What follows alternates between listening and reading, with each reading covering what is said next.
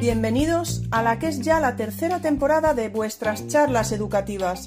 Recordad que estos podcasts, salvo excepciones, son únicamente los audios de las charlas que tienen lugar en YouTube. Por lo tanto, la calidad del audio dependerá de la calidad de las grabaciones en directo. También se puede perder algún detalle al no tener el vídeo, pero siempre podéis pasaros por mi canal. Muchas gracias por estar ahí. ¡Empezamos! Buenas noches y bienvenidos un miércoles más a vuestras charlas educativas. Un miércoles más, pero no un miércoles cualquiera, porque es para mí un placer y un honor tener aquí a José Blas. Mira, ya no te pregunté, ¿cómo te llamo? ¿Cómo te suelen llamar? te, lo iba a preguntar. Me, suele, hola, buenas tardes, el honor es mío y, y, casi, casi que un placer porque ya he estado tanto tiempo buscándolo, estamos tanto tiempo buscándolo que ya encontrarnos es toda una alegría. Pues me llaman José, me llaman Blas, me llaman José Blas, o sea que. Es que, no, es que yo a veces te llamo José, José. Blas, bueno, en fin, bueno, pues venga, va. Compañero José Blas, familia Blas, o sea que tú ya pues, sitúate el límite que quieras y. Entonces te voy a llamar Blas. Entonces te voy a llamar Blas. Bueno, pues un, miércoles más, pero no un miércoles cualquiera, porque estamos aquí con, con Blas y es de verdad que es un honor y ahora os diré por qué. Pero bueno, antes de nada, como siempre, noticias de las charlas educativas y no son pocas. Es verdad que se está acabando junio, pero ojo. Primero, semana que viene, eh, clausura por todo lo alto de la tercera temporada. Si ya no teníamos bastante hoy con Blas, pues la semana que viene tenemos a Clara Grima. Entonces, pues ahí queda eso, ya no digo nada más. Eh, este domingo tendremos, por tendremos un space a las 7 muy especial, porque tendremos, tendremos a Dolores Ojeda, a Loli Peralías, porque ya me dijeron, a mí me llamas Dolores, a mí me llamas Loli, así que ya me voy, eh, no me llames Dolores, llámame Lola, ¿no? pues tenemos a Dolores, tenemos a Loli y Quique, que he pensado que a Quique lo voy, le voy a dar un nuevo nombre. No es Quique Guerrero, es Quique el Guerrero, porque nos da mucha guerra Quique, ¿eh? así que lo dejo ahí. Pues vamos a tener los tres el domingo y yo no quiero decir nada, pero se las podéis devolver todas a Quique y multiplicadas. Así que ahí lo dejo. ¿Y qué más, qué más, qué más? Seguimos con una charla educativa en abierto. Me siguen llegando anécdotas. Tenemos una charla educativa que me podéis mandar vuestros audios hasta el miércoles que viene con anécdotas graciosas o emotivas. Oye, qué mejor manera que cerrar aquí ¿no? el año que con ese podcast. Así que os animo. ¿Y qué os quería decir de Blas? Pues mm, la verdad es que no hemos quedado si se iba a presentar él o, lo iba a presentar yo, pero yo quiero decir algo de Blas. Eh, Blas ha dado, ha, sido y es eh, profesor en casi, bueno, ha sido y profesor en casi todas las etapas educativas o en todas, ¿verdad? En todas, creo. Sí, sí, en todas. En, todas. Eh, ahora mismo creo que estás en la universidad, ¿no? Ahora mismo estoy en secundaria, en el instituto, pero porque ya, la, ya estoy, estoy como desapuntándome, que dicen mis, hijas de pequeñas, estoy ya desapuntándome porque me estoy desapuntando de casi todo, para el año que viene me voy a apuntar a la charla con Quique con, y con Dolores, o sea, a que esta de dentro de un año, y emplázame ya, que me toca esa con ellos. Te emplazo ya, pero luego la cambiamos tres veces, ¿no? Vale, vale. Luego ya nos la llevamos a cuando venga bien. Pues eh, bueno, pues sí, estoy, he estado en la universidad, en este momento ya no estoy, desde hace unos meses. Claro, es que mira, eh, ¿ves? Ahora en el instituto, he estado en adultos, he estado en, la, administración, he estado en infantil, he hecho educación física, eh, profesor de matemáticas, de primaria. Mm. Espera, ¿qué no has hecho? Venga, di una cosa que no aulas, aulas hospitalarias, educación compensatoria, aulas de acogida. Sí. Joder, es increíble. ¿Qué no has hecho? ¿Hay algo que hayas dicho tú? me ha quedado esto sin hacer que me gustaría haber hecho. Formación, en la, dentro de la, de la propia administración. El, apartado de la formación. Aunque tampoco me atraía mucho, em, pero bueno, si hubiera tenido la, ocasión, hubiera, seguramente hubiera también eh, estado en ese ámbito, porque me parece que es un ámbito que complementa mucho mi visión de, lo que puedo, puedo tener yo de, de educación, ¿no? Mucha o poca pero cuanto más experiencias tengas, pues es más seguro. Bueno, pues además, em, además de esto, Blas decía que también para mí es muy especial, primero porque es, un referente, sin duda alguna, en nuestro claustro virtual, y, porque cuando lo llamé un viernes eh, en 2020, al, cuando las charlas empezaban y las charlas educativas era, ¿cómo que es eso de las charlas educativas? No tenía este cartel aún detrás ni nada, ni había ido a recoger unos premios maravillosos pues a Blas lo llamé un viernes junto a otros compañeros, como que fueron, no los voy a decir todos porque se me van a olvidar, pero por ejemplo María o Quique que está por aquí, entre otros, y otros tres, pero es que me voy a olvidar, perdonad, un viernes, un viernes para el domingo, y ahí nos juntamos en una charla que juntó a, no sé si fueron 300 o 500 profesores en directo, para hablar de inclusión y evaluación, y estuvimos que fueron, yo creo que fueron casi tres horas hablando, bueno, fue... Pues ya ver, con, con Kike el Guerrero y, conmigo y con más, pues no parábamos de hablar, o sea que... Fue increíble, fue una charla impresionante que la tenéis por ahí por el canal y, es que eso es el claustro virtual y eso es que sois una gente maravillosa, que un viernes os decimos, oye, ¿qué os parece si el domingo? Sí. Y ahí estaban, eh, increíble. O sea que muchísimas gracias, Blas. Y eso es lo que tengo que yo que decir de, de ti y a ver de qué nos cuentas aquí hoy. Pero si es que contigo no se puede decir que no, Esta es una, cuestión porque, porque, pones, toda la pones todas las facilidades, pones toda la, ayuda, eh, si tenemos un problema lo solucionas y, luego lo que haces tiene mucho interés y es muy atractivo tanto para el que, los, para el que participa como para el que participamos en el otro lado y por lo tanto, pues eh, nada, es genial, es genial. Enhorabuena por toda esta iniciativa en la que sabes que, me encanta, que te lo he comentado en muchas ocasiones, y, que siga mucho tiempo y, que sigas dándole a, la educación en general y, al claustro virtual en particular, pues sigas dándole este ánimo, esta alegría, esta ilusión y, esta, y este encuentro de, sentir que no estamos solos o que, lo que hacemos hay otras muchísimas personas que comparten y, que hay otras muchísimas personas que pueden enseñarnos sobre eh, muchas cuestiones, ¿no? Y, toda mi experiencia,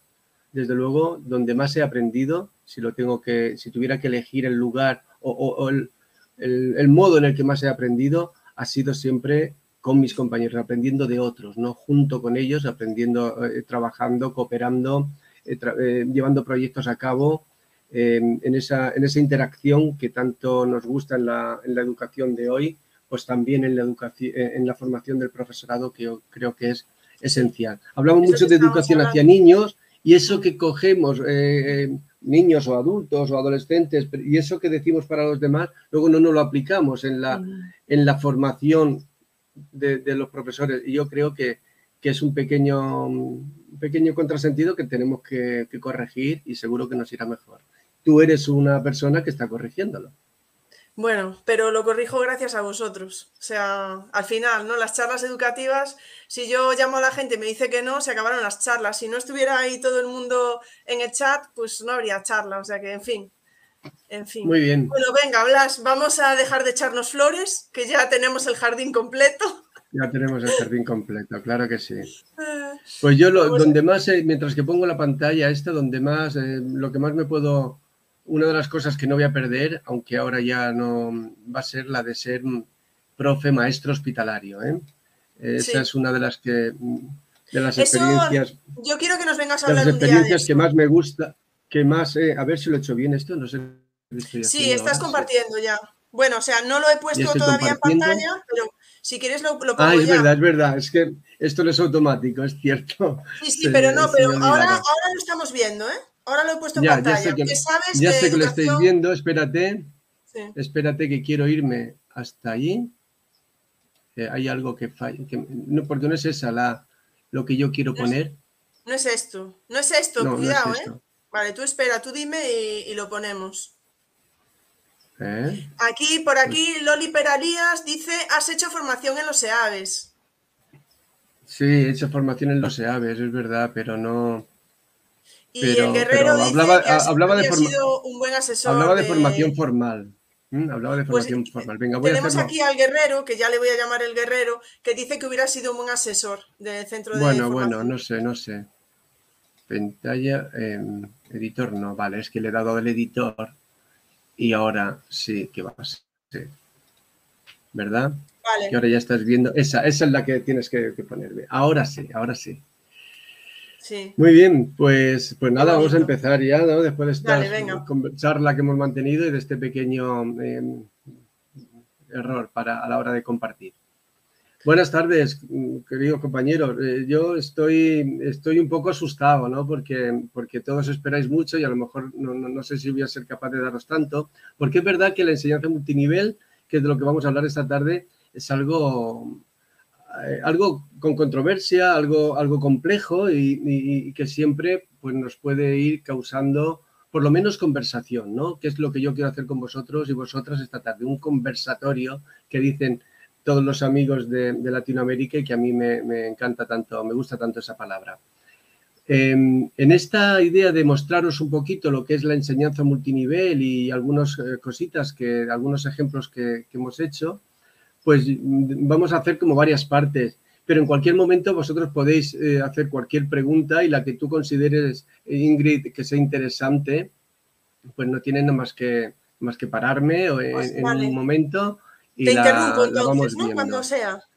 Cuando sea, así lo hacemos un poquito más dinámico, ¿vale? A mí me gusta, me gustaría que fuera casi una conversación realmente, ¿no? Pero como no puede ser, pues lo, hacemos en este modo exposición conversada, vamos a llamarle. Puede ser lo que tú quieras, Blas, ¿eh? Tú mandas. vale, mira, en la, en la, exposición voy a intentar hacer como tres cosas. Primero, hablar de inclusión, porque no puedo hacer una exposición de este tipo, un, sí, una exposición, un, no puedo compartir nada con vosotros que tenga que ver con la inclusión y no centrar primero el concepto, aunque yo sé que, lo, que mucha gente ya lo, sabe bien, pero es importante que sigamos ahondando, profundizando en él. ¿no? Segundo, vamos a hablar de, qué es la, enseñanza multinivel o qué entendemos por enseñanza multinivel, qué tipos de enseñanza multinivel hay, porque se entienden varias cosas, ¿no? ¿Cuál es el que yo entiendo? Eh, ¿Cuál es el modelo que a mí me gusta? y, cómo, cómo, poder diseñar de una manera muy breve, os lo voy a contar, y porque esto necesitaremos todo un taller, cómo poder diseñar una parte de esa enseñanza multinivel que son las actividades multinivel, Y por supuesto, para dar satisfacción a, nuestro amigo Enrique, hablar un poquito de cómo, eh, cómo diseñar también evaluación multinivel, ¿vale? Entonces, pues, pues vamos a ello y vamos a ir vamos a, seguir con ello. Venga, vamos a ver si ahora ya sí cojo yo. Venga, ¿qué es inclusión educativa? Mirad, tenemos, tenemos que hablar de inclusión y, no podemos menos que hacer referencia a eh, los que yo denomino padres del concepto de inclusión eh, actual, ¿no? que son pues, el señor Melainsko y el señor Tony Wood. Eh, ahí lo, está escrito para que no me deje ni una sola palabra, y, dice que la inclusión educativa implica dos cosas que son importantes y sobre eso es sobre lo que luego podemos nosotros como maestros, como profesores, como docentes seguir trabajando y hacerla fácil. Esta, esta definición que hacen Einstein y Wood nos ayuda a, eh, eh, hacer, una, hacer la inclusión fácil. ¿eh? Ellos dicen que tenemos que hacer dos cuestiones para para darnos cuenta si estamos, para hacer inclusión. Primero, identificar, que lo he subrayado ahí, y minimizar. Identificar y minimizar qué? Barreras. Cuando nosotros eliminamos barreras a la participación y, a la, y al aprendizaje, es cuando conseguimos que todo el mundo esté incluido. ¿Vale? Entonces, nos dicen los procesos identificar y minimizar. Vamos a identificar cuál es la barrera para que no todos nuestros alumnos puedan aprender y puedan participar y vamos a minimizar los, eh, esas barreras, si no las podemos eliminarlas, para que el aprendizaje y la participación sea máxima. Y para eso vamos a utilizar todos los recursos que nos puedan apoyar a la identificación y a la eliminación de las barreras. Y sobre eso empezamos a trabajar y empezamos a, a pensar cosas, ¿no? Bueno, eh, como habéis visto, eh, para el que no lo conozca, aunque me imagino que a estas alturas lo conoce muchas, mucha gente, el y Tony Wood lo que generaron fue esta guía para la inclusión, que es una guía de evaluación y mejora de la educación inclusiva, en la que, en, la que ellos hablan de todos los procesos que, os voy a comentar ahora. Hablan de, de cómo analizar las culturas, las políticas y las prácticas para que las barreras que hay en las culturas, en las políticas y en las prácticas puedan ser eliminadas y cómo em, eh, prestar atención a, tres elementos clave para que se produzca inclusión, que son la presencia de todo el alumnado, la participación de todo el alumnado y el progreso de todo el alumnado. Eh, en esta guía nos dan claves para que estas, eh, estos tres, bueno, estos dos, estos dos ciclos, estos dos procesos que, y estos dos, sí, estas dos partes que nos llevan a la inclusión, pues puedan ser minimizadas. Nos dan claves para su análisis. Cuando, eh, cuando hablamos de inclusión, también hablamos mucho de las, de las metodologías que son inclusivas. Y dentro de esas metodologías que son inclusivas, que ayudan a eliminar barreras y y a que todo el alumno pueda participar, una de ellas es la enseñanza multinivel, que es sobre la que vamos a, sobre la que vamos a hablar. ¿De acuerdo? ¿Vamos bien así, Ingrid? ¿Queda claro esta primera introducción lo que yo quería hacer? Que situemos el foco dentro de que la enseñanza multinivel es, incluso, es una, tiene sentido para nosotros porque es una metodología inclusiva que minimiza y que eh, minimiza barreras y que favorece la participación de todo el alumnado. Vale. Pues esa era la, esa era la intención de esta, de, esta primera, de esta primera parte de la intervención. Eh, os voy a preguntar, lo voy a, tengo aquí un Mentimeter que no lo voy a usar porque suele ser un poquito lento.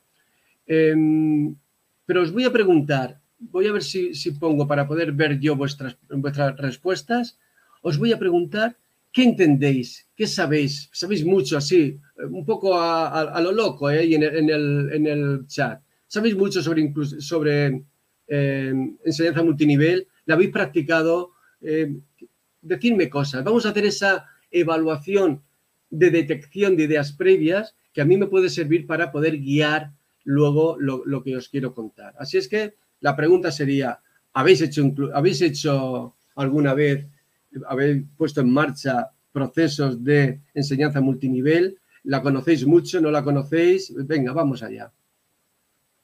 Vale, bueno, pues ahora responderán. Eh, mira, mientras responden, porque sabemos que el chat lleva un poco de retraso, hay una pregunta de Quique ya, ¿vale? Te la pongo. Dice, eh, vamos bien, fundamentación hecha, pero ¿es una metodología? ¿O has usado el, el término en plan general? Inclusión. Es una metodología. No, yo creo que se refiere a la enseñanza multinivel, si la consideras una metodología o quizá, bueno, yo creo que es como lo de TUA que le tenemos escuchado a Antonio, que es una forma de entender un poco la educación. Es una estrategia, ¿eh? mm, lo digo para que no suene a metodología, con un, aunque al final, al, fin y al cabo es un método, es un camino que seguimos para conseguir, eh, para conseguir lo que estamos, eh, lo, que perseguimos, ¿no? entonces, estrategia, metodología se parecen mucho, estamos ahí en el camino, porque nos ayuda a con una serie de miradas, de pasos y de visiones concretas, hacer lo que estamos buscando, que es que todos los alumnos puedan participar en los procesos de, eh, eh, puedan participar y puedan aprender, ¿no? En los procesos educativos. Entonces, ¿es una metodología? Sí, es una metodología. Vamos a llamarle, vamos a dejarlo así, ¿de acuerdo? Tenemos a Virginia que respondiendo a tu pregunta dice sobre enseñanza multinivel, dice, sé mucho menos de lo que me gustaría. Quisiera poder tener mejores estrategias. Eh, Rocío dice, según avanza la charla, veo que sé poco. Eh, vale, dice, no la he hecho, pero estoy en ello. Mi hija va por ese camino. Muy bien. Venga, pues vamos a, vamos a ver entonces. Lo primero que os voy a decir a todos los que decís que no lo habéis hecho es que mm, hacer enseñanza multinivel no es muy distinto a lo que, a lo que solemos hacer, pero seguramente organizado desde esa visión que os he planteado de eh, para que sea una metodología, una estrategia inclusiva. Te digo alguna más. Nuria dice, me cuesta ser rigurosa. bueno, no sé muy bien, creo que será rigurosa lo que dice Nuria. Sí, rigurosa seguramente eh, con la... Sí, Didi, perdona. Didi. Dice, entiendo que la enseñanza multinivel eh, es entiendo como enseñanza multinivel las adaptaciones significativas, ¿no? ¿Qué diferencia hay? Pues no, no, vamos a verlo, vamos a ir avanzando en esto, porque fijaros, la las mismas dudas que tenéis vosotros, eh, la misma diversidad de opinión que tenéis vosotros, la encontramos ponme ahora la pantalla completa para mí, un momentito. La encontramos en todos estos. voy, voy, no te... que a mí me cuestan estas cosas, ¿eh? Yo voy, voy. A ver, pantalla completa para ti. No, es para, para que lo pueda enseñar. Mira, aquí tengo toda la, bibliografía que yo os he relatado. Aprender de todos, eh, todos juntos es posible. De un, un libro de estrategia de programación multinivel de Rosaber Rodríguez. Plan personalizados, múltiples personalizados para el aula inclusiva, del gran Robert Ruiz, uno de mis, de mis maestros en este campo. El aula de, diversificada de Carol Ann Tollinson, vamos, conocida absolutamente, ¿eh? ahí la tienes. La tengo yo aquí también. Y después toda, toda la, todas las otras referencias que hago ahí, que ahora las volvemos a, a poner, si te parece, para que yo las pueda leer, que no las recuerdo todas. Eh, en relación a la este, eh, enseñanza multinivel en la web de enseñanza multinivel, ¿eh? La, web del currículum multinivel y los blogs, los blogs, he puesto blogs por ahí, de la Escuela Inclusiva y Convivencia de Cristina, que me gusta mucho, de Cristina López, y el blog de si es, si es por el maestro de Antonio Márquez y algunas cositas que tengo yo también por ahí en Transformar la Escuela. Bueno, pues cada uno de nosotros casi, casi que tenemos una visión como vosotros de, diferentes cosas de lo que es, em, de lo que es eh, enseñanza multinivel.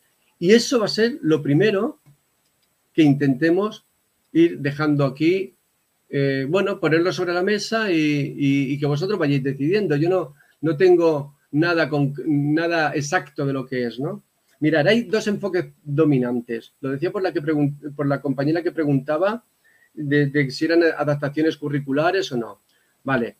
No son adaptaciones curriculares, obviamente, porque la enseñanza multinivel, una de las cuestiones que pretende, por ser inclusiva, es que la definición que podríamos hacer de ella es que lo que busca es que una única lección o una misma lección sirva para todo el alumnado. Por lo tanto, ya no diversificamos en varias en lecciones distintas ni en adaptaciones distintas. ¿Vale? Y como, como estáis viendo ahí, como dos enfoques dominantes en lo que yo he podido investigar y leer, aulas multinivel o lo que podemos entender como multinivelar la enseñanza, es decir, aulas en los que hacemos diferenciación en aulas en distintos niveles curriculares, de conocimiento y demás, y de esta manera intentamos homogeneizar aquello que no es homogéneo y luego lo que denominamos la estrategia o enseñanza multinivel, que si yo fuera Florentino Pérez diría, este es mi Mbappé, es decir, yo estoy en esta línea de estrategia o enseñanza multinivel, que es lo que os voy a intentar contar, ¿vale? Cuando tenemos diferentes formas de multinivelar la enseñanza, es lo que también podemos entender como grupos flexibles, que se hace en grupos separados, y por lo tanto ya tenemos ahí varios niveles de enseñanza eh, en niños con la misma edad, o en un único grupo, pero con instrucción diferenciada en su conjunto dentro de la misma clase, o incluso con estrategias diferenciadas por recursos. Como, como os decía, a mí esta, esta forma de entender la, la, estrategia, la enseñanza multinivel no coincide con lo que entiendo que, que es favorecedora de la inclusión, porque en esas tres P's famosas ya no tenemos la presencia y la participación de todo el alumnado y por lo tanto el progreso no lo tenemos asegurado.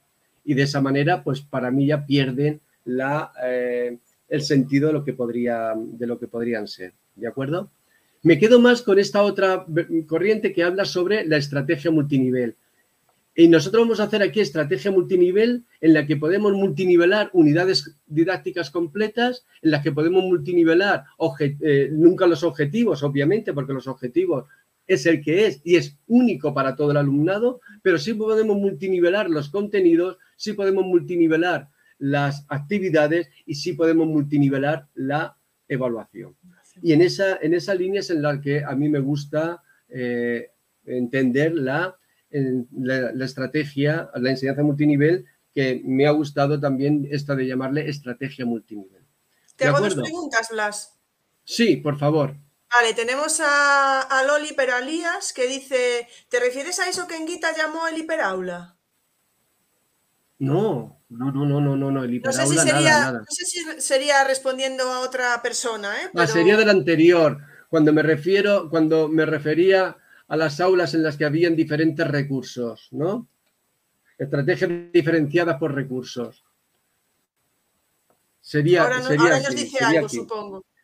Vale, pues, pues no, no, la, hiperaula es otra, bueno, eh, la hiperaula es otro tema que a mí ahora me, resulta difícil enganchar con lo que entendemos eh, con el tema de, enseñanza multinivel. La enseñanza multinivel se puede hacer, se puede desarrollar tanto en una hiperaula como en un aula que no sea hiper, ¿no? que sea súper solo o que sea sin, sin prefijo. Y entonces, entonces no, no, no es esa la... No, hay relación ahí ninguna, Dolores. No sé si eso es lo que tú quieres o si tienes alguna duda que yo te la aclare, pues lo intento, sin problema. Si tiene alguna duda, que nos vuelva a meter mm. otro mensaje. Eh, Jesús habla si estamos hablando de Dúa en cierto modo y Ana también va por ahí. estamos hablando de Dúa. Estamos hablando de Dúa. La siguiente diapositiva creo que es ya la que la siguiente de la siguiente, ¿vale? En esta va a ser. Es, ya, nos, ya, ya dice que, fíjate, que, que mm, el recurso que vamos a buscar es diseñar actividades multinivel con DUA. Cuando empezamos a hablar del multi, del muchos, del varios, de dar opciones múltiples, veis como ya, eh, ya nos viene a todos la idea DUA a la cabeza, ¿verdad? Fijaros qué es lo que, es lo que nos, sucede cuando yo me voy a cuando nos centramos en, en, esa forma de estrategia multinivel que os he comentado que va a ser multinivelar actividades, que es en la que nos vamos a centrar esta tarde, ¿vale?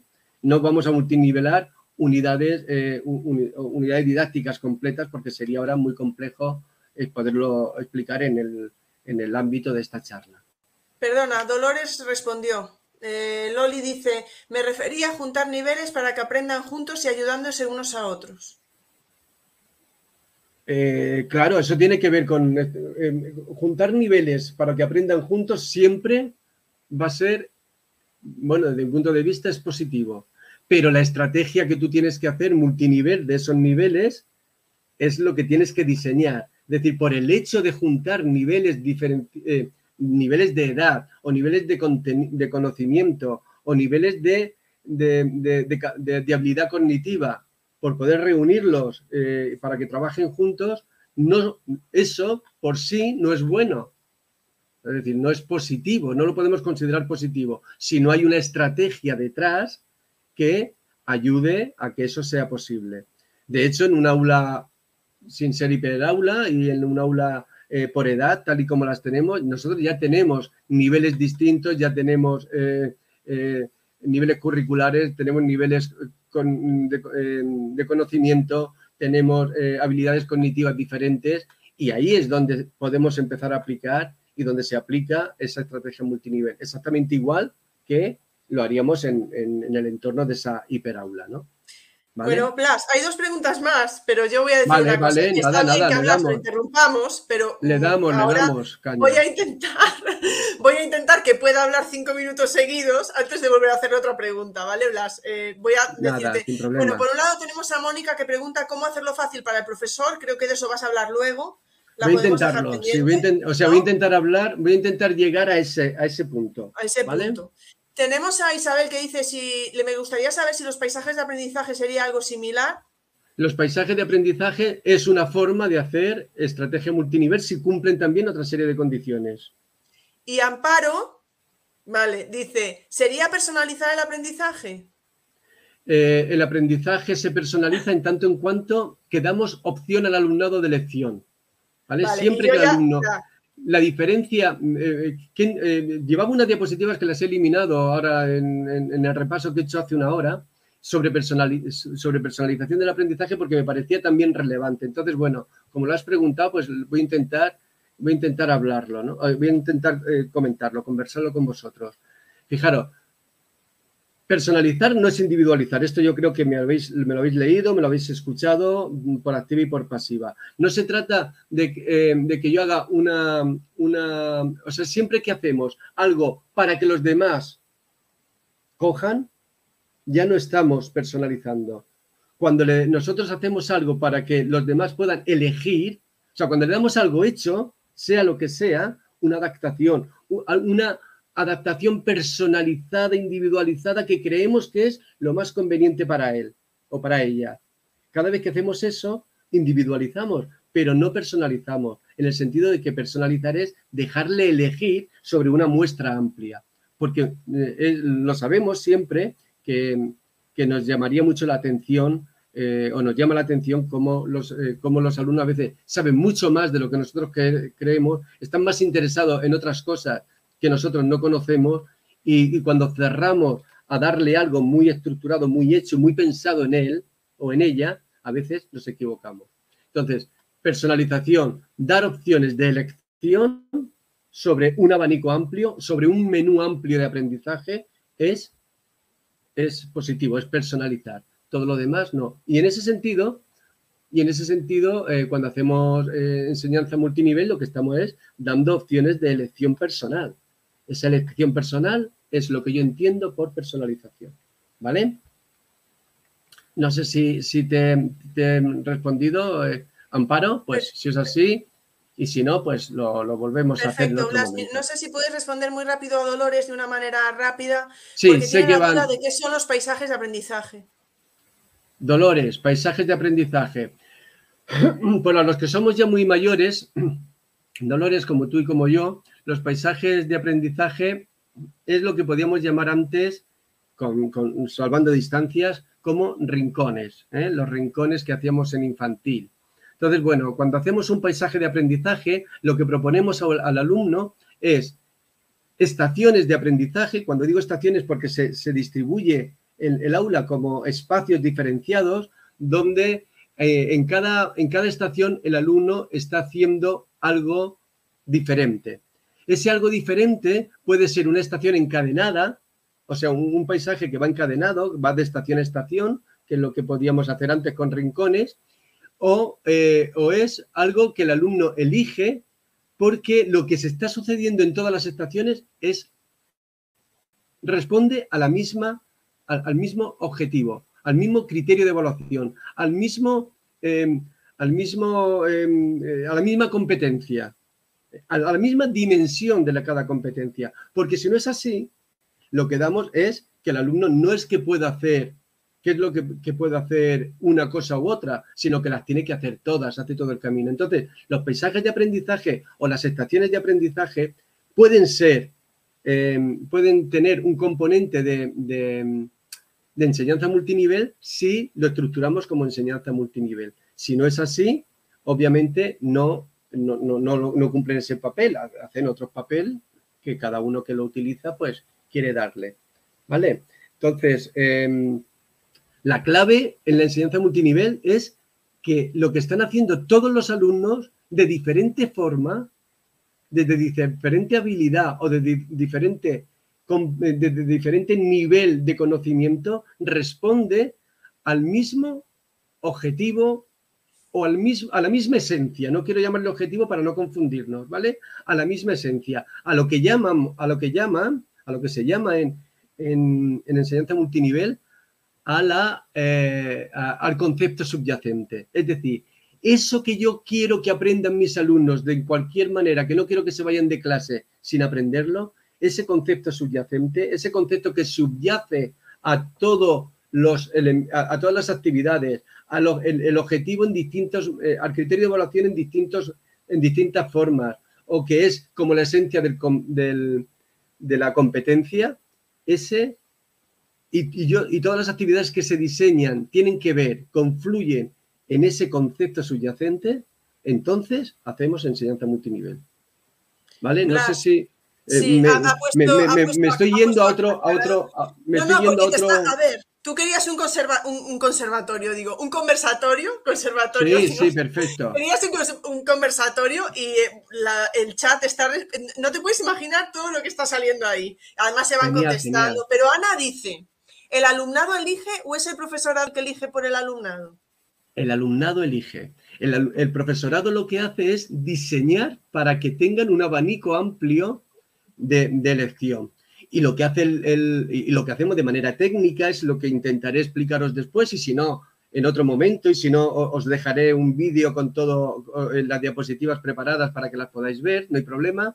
Lo que, lo que, lo que el, alumno, profe tiene que hacer de manera técnica es diseñar esa variada opción. Y para eso recurrimos a una estrategia para que no, para no desviarnos de, lo que tenemos que hacer. Es decir, que nos ayude a poder hacerlo fácil, a poder, a poder tener seguridad que la actividad que estamos diseñando tiene que ver con eso que queremos diseñar y no con otra cosa. Pues eh, Ana tiene una segunda pregunta que además es bastante interesante, fíjate. Bueno, primero te hago un comentario de Cristian Negre. Ay, siempre lo digo mal. Bueno, Cristian, voy a decir Cristian solo, ¿vale? Porque siempre digo mal tu apellido. Yo creo que es Negre. Negre. Bueno, no lo sé, Cristian, dímelo, por favor, lo siento, siempre me confundo contigo. No será porque vienes poco. Dice, se me ocurre hacer un paralelismo con el nivel de dificultad que puedes coger un jugador al empezar un videojuego. ¿Tiene sentido? Pues oye, me parece, no, no, no lo había planteado nunca así. Claro, mm. fijaros, ¿por qué le damos oportunidad? Venga, vamos a ir enlazando porque yo creo que ya las diapositivas creo que me las voy a dejar hasta... hasta no, déjalas, déjalas, que... Sí, me gusta más, así. además me gusta más así. Fíjate, eh, Cristian, me, encanta que me hayas hecho esta pregunta porque me ayuda a, incidir sobre lo que, lo que yo quiero contar. Ana, cuando nosotros diseñamos ese abanico de, actividades que todas responden al, concepto, al mismo concepto subyacente que hemos sido capaces de observar en el currículum, ¿eh? ya voy intentando enlazar todo lo que he dicho antes, ¿vale? Pues cuando nosotros ofrecemos ese abanico amplio, lo que estamos ofreciéndole eh, es que ser inclusivos. ¿Por qué? O sea, una actividad que es inclusiva para ellos. ¿Por qué? Porque se van a poder enganchar en el, como yo la voy a diseñar, desde distintos niveles cognitivos o desde distintos niveles de conocimiento o desde distintos niveles de utilización de recursos, ¿eh? lo que le voy a facilitar es que se pueda enganchar. Porque si yo, es lo que ahí tengo, os tengo puesto ahora mismo, fijaros, si yo pongo una actividad a mis alumnos, una única actividad, y eso nos pasa muy a menudo, que sé que hay unos cuantos que no van a poder hacerla, pues obviamente estoy excluyendo de una manera, mm, de una manera clara a los alumnos que no pueden hacer esa actividad, no van a poder participar. Entonces, ¿qué es lo que yo tengo que hacer? Observarla, analizarla y ver cómo puedo modificar esa actividad para que sin perder su esencia, sin responder al objetivo básico que, que tiene a ese concepto subyacente, sin perder ni un ápice de lo importante que tiene que aprender el alumno, yo le puedo dar opciones a que acceda a ella, no solamente a que acceda, porque acceder, por supuesto, ya lo veremos después, sino a que pueda participar en ella y pueda aprender con ella. ¿De acuerdo? Vale. ¿Vale? Muy bien. El juego, la, experiencia de aprendizaje es la misma. Sí, sí. ponme, ah, eh, lo veo por aquí, la esencial, pero el camino puede tener más o menos bifurcaciones. Bueno, eh, en este caso, eh, los caminos se los dejamos abiertos porque es solo un camino, es solo un destino, es solo una actividad la que va a hacer, pero, pero lo que sí le damos es una, varias opciones de elegir esa la forma de hacer, de, conseguir ese reto que se haya propuesto ¿no? en el juego. Y entonces, Ana Tiene un paralelismo importante, Cristian, y, me gusta porque seguramente seremos capaces, los expertos, o seréis capaces, los expertos de, de, de juegos, seréis capaces de, pensar que desde el juego se puede hacer muy bien esta, se pueden diseñar muy bien estrategias de estas características. Y Ana hace una pregunta que es de lo que estás hablando justo. ¿Y eso no conlleva el riesgo de que elijan actividades de un nivel más bajo? ¿Qué hacemos entonces? Sí, esta es, esta es una pregunta eh, clásica, clave, o sea, es, siempre, ¿vale? Em, fíjate, Ana, Voy a intentar explicar, voy a intentar repetir lo que ya he dicho antes, a ver si, lo transmito bien. Yo tengo que tener claro, como docente, qué es lo que quiero que aprendan mis alumnos, ¿vale? Y si yo tengo claro qué es lo que quiero que aprendan mis alumnos, y yo les doy posibilidades de que lo aprendan desde distintos niveles cognitivos, es decir, que lo, que lo aprendan creando, o que lo aprendan analizando, o que lo aprendan aplicando, o dentro de la aplicación que lo aprendan manipulando, pero consigo que aprendan y participen en eso que yo quiero que hagan, ¿dónde está el nivel mayor y dónde está el nivel menor? ¿Qué más me da?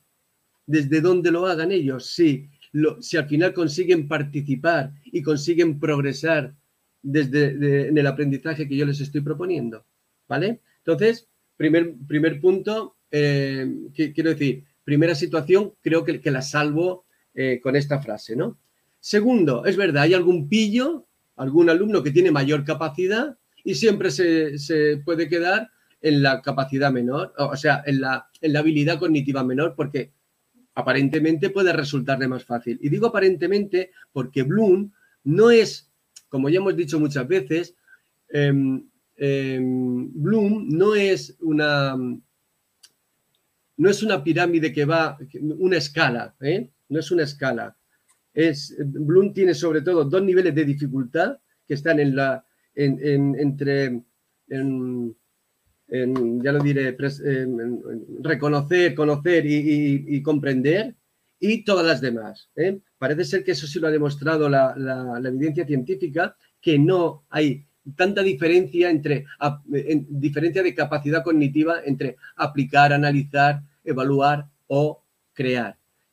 Y, y, la dificultad estriba en la complejidad que el profesor le pone a esa, a esa actividad, ¿no? Decía Ana por ahí, entonces no es multinivel, es multiformato. No, no, no es multiformato. Cuando multiformato es si yo le doy diferentes formas de hacer algo.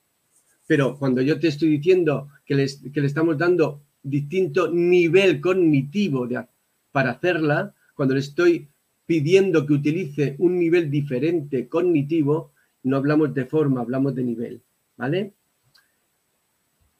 Mm, bueno, no sé, no sé. ¿Tienes en cuenta la taxonomía de Bloom y las inteligencias múltiples en los paisajes de aprendizaje? Yo no soy, no, no soy muy especialista de paisajes de aprendizaje, pero desde luego la taxonomía de Bloom la puedes tener en cuenta. La taxonomía de Bloom es un marco, es un marco que nos ayuda a, tener ideas y, a darnos pistas y, ese, y ese desarrollo de la tabla lo vamos a utilizar después para poder diseñar actividades. Es decir, Bloom no es, es simplemente, de nuevo, un marco más, igual que le pasa a Dúa, ¿eh? No es algo cerrado, sino es algo que me inspira, que me, que me puede ayudar a que yo pueda crear, eh, pueda diseñar eh, aprendizajes, ¿vale? Bueno, vamos con una pregunta más y vamos a dejar que avance un poquillo Blas, porque yo creo que estamos haciéndole todas las preguntas ahora, ¿no? Nuria dice, para suscitar el esfuerzo, para suscitar el esfuerzo hay que trabajar la motivación intrínseca y no solo la externa, ¿no? Claro, claro. Es decir, em, fijaros, una, lo vamos a ver ahora, creo, en la, siguiente diapositiva. De todas formas, os lo cuento. Cuando, cuando hemos dicho que por qué tiene sentido la, enseñanza multinivel. Tiene sentido por dos cuestiones. Una, porque le voy a dar formas de, de, acceso y participación eh, que le sean posibles al alumno, porque si no, no podría participar vuelvo a repetir, si yo le pongo una actividad que sé seguro que por nivel competencial, nivel cognitivo, nivel curricular, nivel lo que sea, no va a poder participar, lógicamente tendré que modificar esa actividad. Pero yo modifico esa actividad y no quiero que pierda la esencia de lo que tiene que aprender. Y ese es mi trabajo el que, de diseño. Pero no solamente eso, sino que lo que le voy a favorecer es a, a que todos los alumnos estén motivados. ¿Por qué? Porque éxito llama éxito. Si yo pongo una actividad, eh, ¿cuántas veces tenemos alumnos que hacemos, le ponemos actividades un día tras otro, tras otro, tras otro, y esas actividades de la clase nunca la pueden hacer o nunca la pueden hacer con éxito? ¿Vale? Cuando eso sucede, estamos desmotivando, estamos haciendo que se, que se pierda toda la eficacia que tiene la motivación.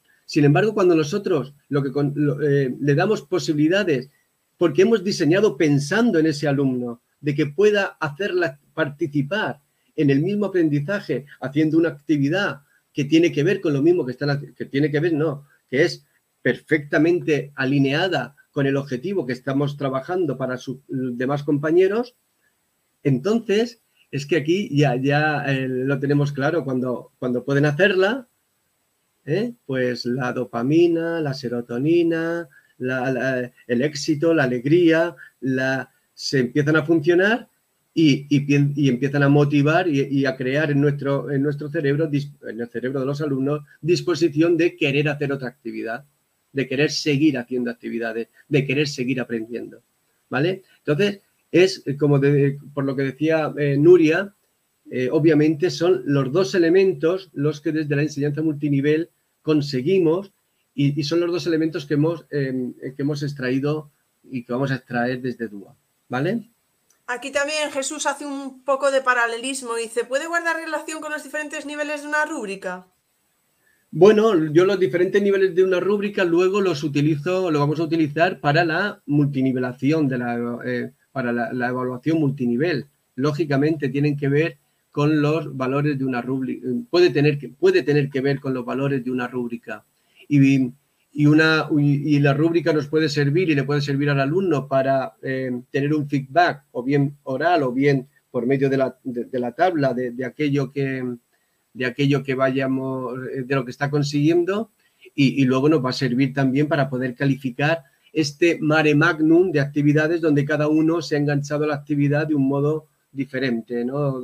o, por, vías diferentes, como decía eh, Cristian anteriormente y cómo nosotros ahora sí, desde la vista eh, de profesor, nuestro, la vista técnica de profesor, cómo vamos a considerar eso como calificación. ¿eh? Porque ya el nivel de profundidad, el nivel de, consolidación, o sea, el nivel de, construcción y profundidad y el nivel de internalización o consolidación y transferencia que hacen los alumnos, eso es, si lo queremos calificar, pues eso van a ser las distintas eh, variantes, los distintos pesos, las distintas eh, compensaciones que nosotros vamos a tener que hacer a la hora de puntuar eh, las actividades evaluadoras que vamos a elegir.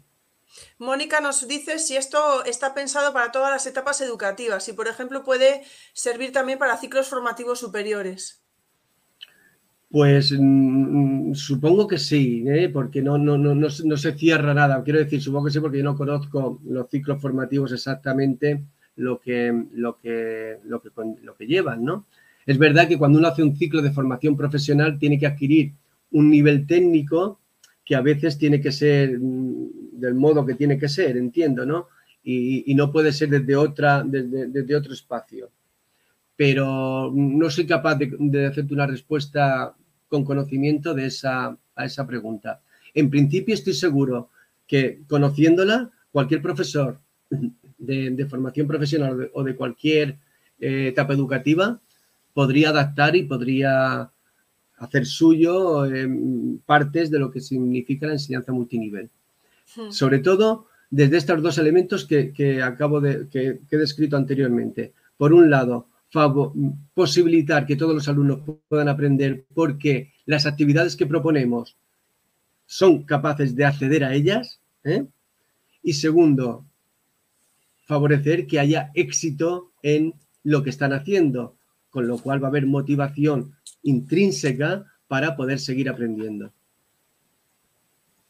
Puedes seguir, Blas. ¿Vale? Puedes seguir, no te lo creo. es que es como si hubieras llegado y bombardeado. Pum, pum, pum, pum, pum. En cualquier caso, Ana, no, la, no, no, no, entendamos, y si lo estoy, si lo estamos, lo estoy transmitiendo así, es algo que, que, tengo que corregir. En ningún caso hay adaptaciones, ¿eh? Las adaptaciones, precisamente la enseñanza multinivel se, eh, se diseña para que, no, para que no sea necesaria una adaptación curricular. ¿De acuerdo? Entonces, no, podemos, no, no, no son compatibles ambas cosas. ¿De acuerdo? Bien. ¿Por qué sigue habiendo actividades con, alumnos con dificultades? Pues eso digo yo. Bueno, vamos, a, vamos allá. Vamos a intentar continuar con, la, con lo que tenía de presentación, ¿vale? Aunque muchas cosas ya las he comentado, ¿no? Yo decía aquí, vale, identifico mi, la barrera. Mi problema es que hay actividades que considero clave para el desarrollo e interiorización de un contenido esencial del currículum que sé, por el conocimiento que tengo de mi alumnado, que hay alumnos o alumnas que no van a poder realizarla, es decir, participar y que por lo tanto no van a ser útil para su progreso. ¿Qué es lo que yo puedo hacer? Pues como ya os he comentado, dar más opciones por medios de otros diseños y por medio de otros recursos. Y en este caso ya enlazábamos, como os he mostrado antes, eh, eh, os enlazábamos las eh, DUA, multinivel y inclusión, ¿no? Yo creo que de todo esto que tenemos, que, os he presentado aquí, creo que ya lo, hemos comentado. ¿eh? El resumen que podemos hacer de la estrategia multinivel es que sirve para enseñar una misma, en una misma lección, es decir, sin adaptaciones, en una aula heterogénea, es decir, con distintos niveles X de lo que sea, respondiendo a las necesidades de cada, de cada estudiante. ¿eh? Una única lección. Por lo tanto, no, no, no, no hay lugar a adaptaciones. ¿De acuerdo? Y es importante, eh, es importante que, que, aprendan a partir de esos mismos conceptos subyacentes, es decir, que todo el alumnado esté aprendiendo sobre lo mismo, sobre el concepto subyacente, sobre aquello que yo como profesor considero que es esencial y que no se pueden ir de clase, no se pueden ir de, la semana sin que ese contenido, ese concepto, ese criterio de evaluación, ese me da igual de dónde lo saquemos, lo, eh, lo, hayan, se haya acercado a él, hayan aprendido sobre ese concepto subyacente. ¿Vale? Fijaros, decimos, ¿en qué nos, en qué nos basamos? ¿En qué nos basamos? Y, yo he encontrado dos referencias buenísimas. Una, la de Brunner, mm, creo que no hace falta que, presentemos al señor Brunner, que dijo en, los años 60, dijo, se puede enseñar con eficacia y honradez intelectual cualquier asignatura a niños y a niñas de cualquier edad. Es decir, podemos enseñar a niños de nivel diferente cualquier asignatura cualquier materia, cualquier contenido.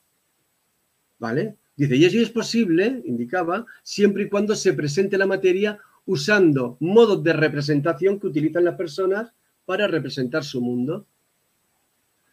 ¿Qué es lo que sucede? Que mm, eh, a lo largo del, desarrollo de las personas, Brunner dice que consideraba que a, lo largo del desarrollo aprendemos a utilizar modos de representación diferentes, pero eso no quiere decir que no podamos utilizar modos de representación anteriores. Por lo tanto, ahí empezamos a establecer niveles de acceso a ese, a, a ese nuevo aprendizaje desde diferentes modos de representación de la realidad que pueda tener una persona. ¿Vale? Bloom, además, que es la otra, la otra evidencia que a mí me llega, que ya le he comentado, observó que utilizamos procesos cognitivos diferentes, pero que todos ellos son válidos para adquirir conocimiento. Por lo tanto, si, eso es así, cualquier, como decíamos antes, no hay, no hay procesos cognitivos difíciles, complejos o no difíciles o simples. Hay, nosotros vamos a utilizar los procesos cognitivos para que nos sirvan para el objetivo, que es adquirir conocimiento. Y si cualquier proceso cognitivo nos puede, ser, puede servir a un alumno para adquirir conocimiento, vamos a utilizarlo. ¿vale? Digo, ¿y cómo se puede hacer esto? Pues multiplicar y explotar los diferentes niveles cognitivos y de representación para la construcción e internalización de los contenidos objetivos y la construcción del conocimiento. Ya lo había repetido esto antes, pero bueno. Venga, pues vamos a... Eh, ya os he comentado que tenemos un marco DUA afín. Aquí tenemos una eh, DUA. Nos olvidamos del acceso, porque el acceso a cualquier actividad nosotros, no, es decir, la información para que un alumno pueda hacer después cualquier actividad, no la vamos a multinivelar. Nosotros no multinivelamos la información, no multinivelamos el objetivo. ¿De acuerdo? Como mucho, la información lo que hacemos, y utilizando una, palabra de, nuestra amiga eh, María Barceló, dualizamos, damos diferentes opciones, proporcionamos opciones múltiples para ese acceso. Pero lo que sí vamos a, utilizar es, sobre todo en la construcción, que nos dice DUA, varía las demandas y recursos para optimizar los desafíos. Y nos dice DUA, además, em, por aquí, vamos a ver, desarrolle fluidez con niveles de apoyo graduados para la práctica y desempeño. Y nos vuelve a decir DUA, promueva expectativas y creencias que optimicen la motivación. Y nos vuelve a decir DUA, guíe el establecimiento de metas adecuadas. Y eso es lo que hacemos cuando trabajamos, cuando trabajamos en enseñanza multinivel. Variar las demandas y los recursos para que puedan acceder a los desafíos, desarrollar fluidez con niveles de apoyo graduados para la práctica y el desempeño, promover expectativas que optimicen la motivación y guiarles en la consecución de metas que sean adecuadas.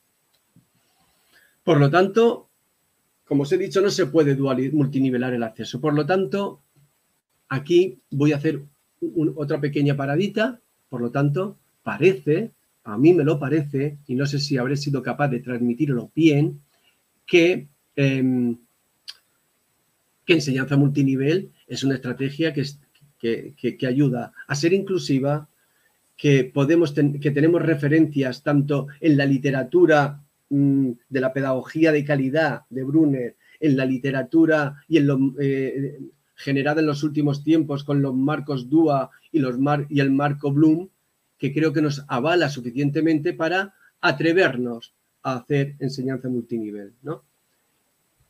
Así es que ahí, ahí está. Pues ahí, Blas, a ver, te digo así, otra ronda, otra ronda de por aquí. Bueno, Analia preguntaba la diferencia entre adaptación y adecuación curricular. Em, bueno, se sale un poquito del tema, ¿no? Se sale del tema. Yo no le veo mucha... ¿Podemos entender adaptación?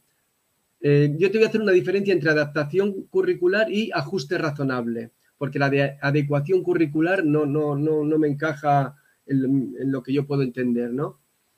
Adaptación curricular es lo que todos conocemos como adaptación curricular, es decir, unos niños tienen que aprender una cosa, pero nosotros le adaptamos a él exclusivamente o a ella exclusivamente para que puedan aprender algo de que no cumple exactamente el objetivo que tiene la programación de la que hemos hecho la adaptación, ¿vale? A veces esa adaptación curricular, además lo dice la normativa, tiene que tener más de dos años de diferencia de desfase curricular para poder hacerla, mientras que ajuste curricular es cuando tú ya has hecho toda la, eh, todo eh, un diseño para lo más, eh, pensando en todos tus alumnos, Aún así, es posible que haya algunos alumnos que sigan necesitando algo de, eh, ajuste. Y entonces, no, entonces cuando realizamos eso que llamamos ajuste curricular o, si tú le quieres llamar, adecuación curricular. ¿Y por qué es mejor la adecuación curricular o el ajuste, eh, el ajuste que no la adaptación? Pues porque la diferencia de donde partimos a lo que adaptamos es mucho menor y por lo tanto siempre será más inclusivo. ¿Vale? Quique por, por, aquí dice que es importante aclarar que el concepto subyacente no son los contenidos. No, el concepto subyacente es lo que yo quiero que aprendan mis alumnos y, me y, tiene que ver, no solamente, tiene que ver con los contenidos, tiene que ver con los objetivos y tiene que ver con, eh, con los saberes que diríamos ahora y tiene que ver con las competencias. O sea, ¿qué es lo que quiero yo que mi alumno de este de esta unidad se vaya se, se, lo lleve aprendido. ¿Cuál es el, concepto subyacente, el concepto que subyace, que, engrana todo y que le da sentido a todo lo, demás, ¿no? Entonces, bueno, eso le podríamos llamar esencial, contenidos esenciales, que, ha sido, que es una palabra que se utiliza también en Lomloe, ¿no? Eh, es decir, ¿qué es lo esencial que tienen que aprender? Y eso me va a ayudar a hacer un discurso, un, hilo, un hilo conductor que me va a unir contenidos con actividades, eh, con evaluación, con cierto sentido. Y la pregunta que hace Analia de puedes dar un ejemplo de un mismo contenido pero distintos niveles, yo creo que vas a ir ahora ahí, ¿no? Es a lo que vamos, efectivamente. Vamos allá. ¿Vale, Amalia? Sí. Vamos a intentarlo. Venga, pues vamos a ello. Es difícil, ¿verdad? Dar, dar una, dar una... Mm, es difícil, a priori, es difícil un mismo contenido en varios niveles, ¿verdad? Y por eso os voy a, os voy a, poner ahora algo que quizá suene un poquito a lío, pero mm, me gustaría que me preguntéis hasta que lo madejemos la, esa madeja o ese lío que se pueda formar, ¿vale? Em,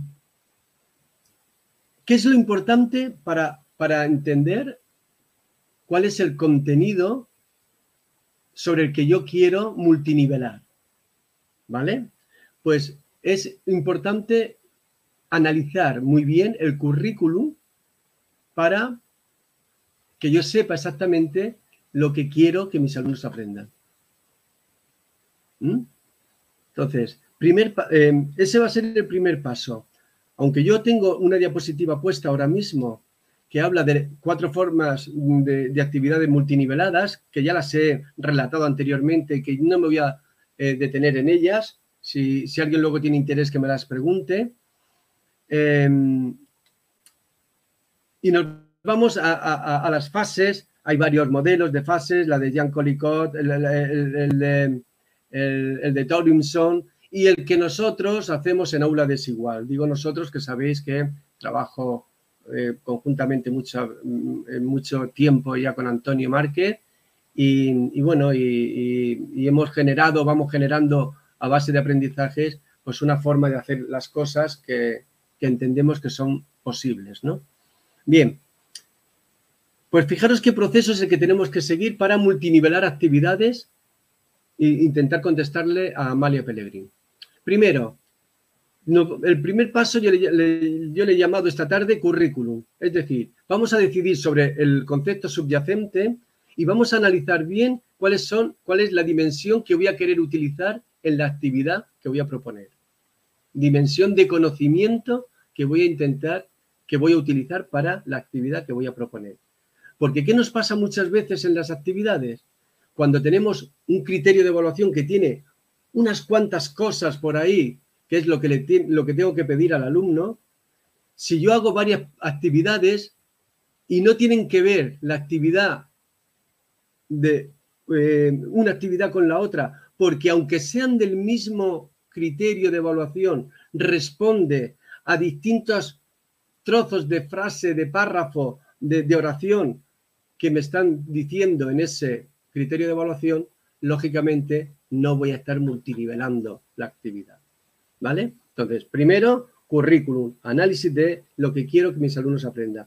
Después vamos a multinivelar y lo vamos a multinivelar de dos maneras. Una vertical utilizando Bloom, eligiendo los procesos cognitivos, muy sencillico, eh, que ya es lo que más conocéis. Y, luego vamos a multinivelar por orden de complejidad, es decir, desde un mismo proceso, cómo hacerlo eh, varios niveles por complejidad de elaboración. Bien, y, al final pues voy a intentar hacer una multinivelación de la evaluación que promueva el feedback, que califique por rúbrica y peso ponderando los criterios, no solamente los criterios, sino también los procesos. Vale, concepto subyacente que ya lo hemos hablado. Porque eh, decidir sobre el concepto subyacente nos va a ayudar al profesorado, como os he dicho, a tener ese marco amplio para definir la propuesta multinivel y le va a ayudar al alumnado, eh, le va a permitir al alumnado alcanzar una comprensión personalizada de ese concepto esencial que se está considerando en la clase.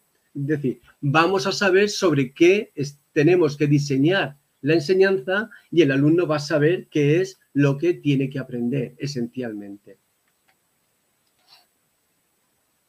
Por ejemplo, si en este criterio de evaluación que yo tengo aquí, es subrayado y que a poco que vosotros lo leáis ahora mientras que yo estoy hablando, os vais a dar cuenta que en ese criterio lo que aparece, lo que parece esencial es esta, frase que yo he construido ahí, que es reconocer y respetar a los seres vivos, en este criterio de quinto de primaria, pues para, ya tengo el concepto subyacente de todo el criterio de evaluación número 5 en sus tres apartados.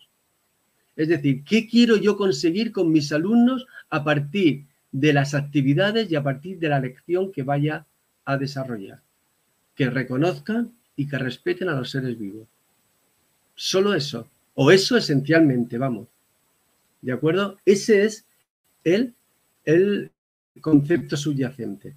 Eso me va a ayudar a que yo pueda hacer después eh, esa multinivelación de, las, de las em, actividades. Es más, es más,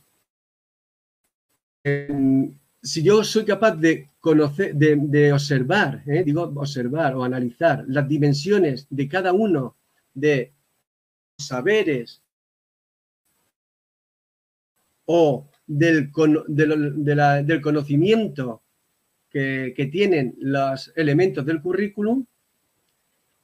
Y antes, bueno, teníamos esta forma que tenemos de dimensión de los saberes, conocimientos, destrezas, actitudes, hechos, conceptos y procesos, que no nos es muy familiar, o esta que hemos ajustado nosotros, hechos, conceptos, procesos y procedimientos como las cuatro dimensiones del conocimiento. Eh, y es distinto, es distinto trabajar sobre la dimensión de hechos que trabajar sobre la dimensión de conceptos, que trabajar sobre la dimensión de procesos, que trabajar sobre la dimensión de procedimientos. Y aquí, Amalia, esto me va a ayudar cuando lo hayamos, cuando lo hayamos eh, analizado, me va a ayudar a que yo no haga cinco propuestas de actividad multiniveladas en la que una esté preguntando por hechos, otra esté preguntando o esté eh, trabajando conceptos, otra esté trabajando procesos y otra esté trabajando procedimientos, aunque sean dentro del mismo criterio. ¿Vale? Y, claro, pues tenemos aquí, tengo aquí varios ejemplos. Cualquier, de, cualquier, em, de cualquier saber, ¿eh? yo lo he hecho este, em, lo he hecho de este, en el que podemos diferenciar que cada una de los que me están pidiendo es una dimensión diferente del conocimiento.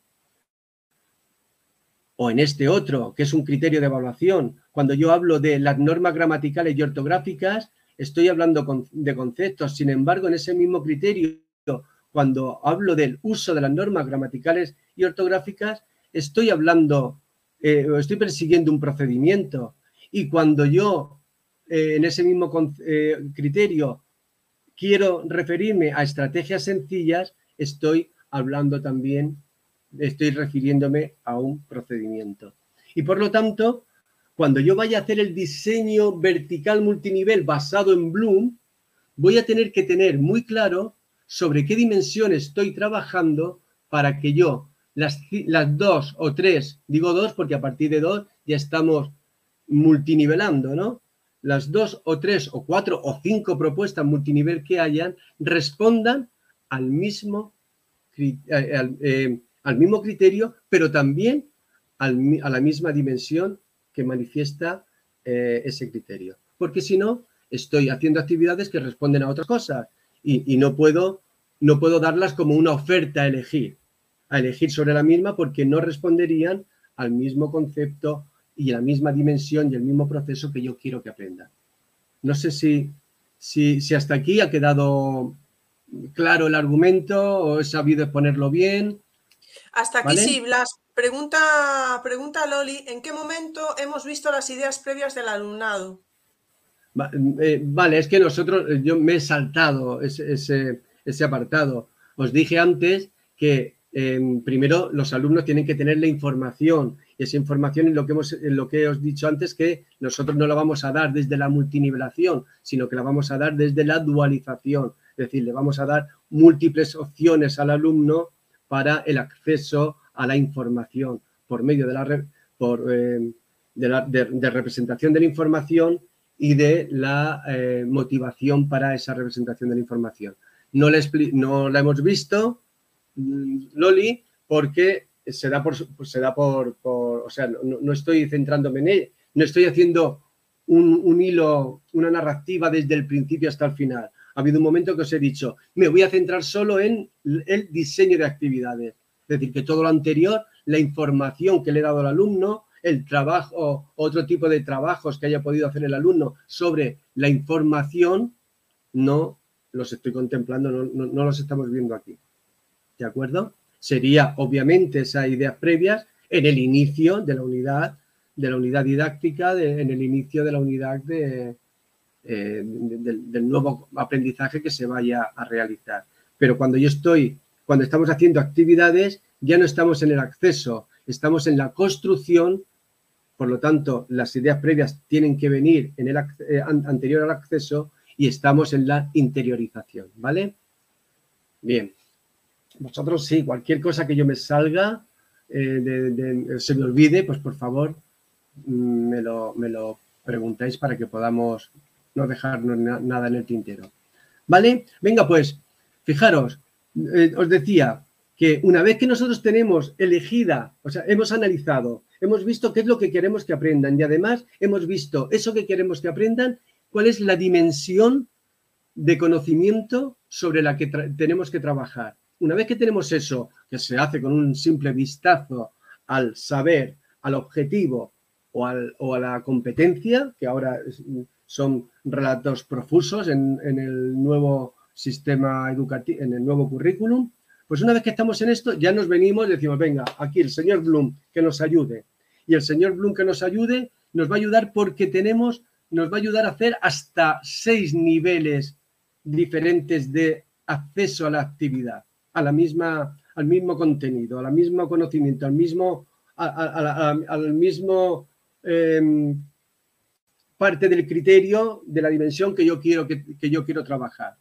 Voy a leer lo que dice aquí. El diseño vertical multinivel presenta las actividades de modo que se correspondan con diferentes niveles de la taxonomía de Bloom, con lo cual a nosotros nos va, nos va a ser relativamente sencillo poder diseñarla, porque van a implicar diferentes niveles de procesamiento de la información, pero de la misma información, teniendo referencia al mismo contenido, al mismo criterio de evaluación o al desarrollo de cualquier competencia. ¿De acuerdo? Entonces, para eso vamos a utilizar Bloom. ¿Vamos a tener que hacer los seis niveles de actividad para un mismo eh, en cada una de ellas? No es necesario. Fijaros, aquí tenemos bajas, o sea, un, bloque de, que lo formarían recordar y comprender y otro bloque que lo formarían desde aplicar y crear. Si queremos hacer dos, con elegir una de esta, de esta parte de la pirámide y otra de esta parte de la pirámide, estaríamos ya en dos procesos cognitivos digamos, lo suficientemente diferenciados para dar posibilidades a nuestro alumno de lección. Si en vez de dos lo hacemos en tres, intuyendo que este, esta parte eh, central es el tercero que podemos elegir, pues genial. Y si queremos elegir recordar, evaluar y crear, también estaremos dando siempre más opciones de acceso a, eh, a la participación de esa actividad. ¿Vale?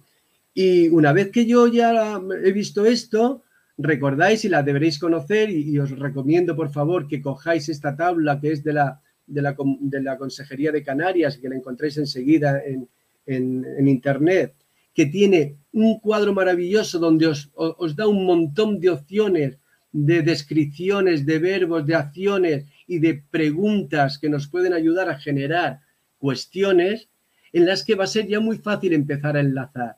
¿Por qué? Porque yo sé lo que le quiero preguntar al alumno, yo sé, o sea, yo, sé lo que quiero que aprenda el alumno, esencialmente, yo sé en qué dimensión lo quiero encuadrar para no salirme de ello y además tengo el recurso de Bloom, de la tabla esta de, de Bloom, que me va a ayudar a generar preguntas de un modo relativamente sencillo. Estamos en una buena disposición para poder empezar a diseñar, ¿verdad? ¿De acuerdo? Sí, perfecto, Blas. Muy bien. Pues vamos a ver cómo, cómo pongo aquí un, pequeño ejemplo. ¿Vale? Eh, esto ya lo he dicho, elegimos el proceso. bueno, primero elegimos el proceso cognitivo que queremos hacer. Imaginaros que en un procedimiento, ¿eh? Eh, en uno de los, de, los de las dimensiones que he visto antes en una de las de en el criterio de evaluación, es un yo lo he identificado como un procedimiento. Y me voy a Bloom y me veo que cuando habla de, eh, para hablar de procedimientos, tengo todas estas pistas. Cuando yo quiero hacer algo que implique trabajar sobre el proceso cognitivo de recordar, hay unas palabras clave que me lo hacen identificar y que me ayudan, unas acciones que voy a poder utilizar, unas preguntas que me van a dar pie a generar la actividad y un tipo de actividad que me va a ayudar a, a, dar más pistas para poder generar actividades de un modo fácil. Cuando ya he elaborado la actividad de recordar basándome o, copiándome de esta chuleta, inspirándome en esta chuletita, ¿eh? pues digo, vale, ¿y ahora cuál es la otra, la otra, la otra, el otro nivel que quiero hacer la actividad? Uno que tenga que ver con habilidad cognitiva de aplicar. Pues vale, ya tengo lo mismo, una serie de palabras clave, unas acciones, unas preguntas que me dan pie a hacerlo y un tipo de, actividad que me va a inspirar a poder hacerlo. Y lo mismo con crear. Por lo tanto, voy a poder diseñar fácilmente, fácilmente, voy a saltar esto porque es un poquito como repetir, eh, repetir lo mismo, ¿vale? Venga, me voy, a, me voy a ir fácilmente a poder hacer ahora la multinivelación. Y, y, lo hago con un ejemplo concreto. En el, en el, en el criterio de evaluación anterior decía, en este que tengo por aquí, sí, criterio de evaluación de tercer ciclo de lengua española, competencia específica tal, copiado, dice, Mostrar interés y respeto. Lenguas y variedades dialectales. Concepto de conocimiento. Identificando algunos rasgos. Una destreza. Vale, ya las tengo identificadas. Lo hago rápido para no seguir insistiendo en ello. Pues digo, vale, me voy a quedar con la información de la... Lo que necesito es que conozcan la información de las lenguas y las variedades dialectales, es decir, el concepto de lo que significan lenguas y variedades dialectales. Y lo quiero hacer desde el proceso cognitivo de recordar. Pues venga, me voy a Bloom, elijo unas cuantas palabras y digo, rellena en este texto los cuadros en blanco con la información que ya os hemos ofrecido sobre lenguas y dialectos donde se hablan. Lo único que tiene que hacer el alumno es recordar esas palabras que las hemos dado, que las sigue teniendo en un texto escrito y en un, en un audio y en, el, y en el libro y en lectura fácil y como queramos haberle dado todo el proceso de acceso a la información y solo tiene que trasladar esas palabras que faltan desde la, acción de recordar. O sea, cumpliendo así, eh, dando satisfacción así a la estrategia cognitiva de recordar. ¿Vale? ¿Sí? Bien, pues seguimos. Yo digo, vale, ahora la siguiente. Sí, sí, Blas, sí, es que estoy con el micro, quitado. Sí, sí, sí, tranquila. No, es que a mí me gusta estos, sí, son un poco tic, no te preocupes.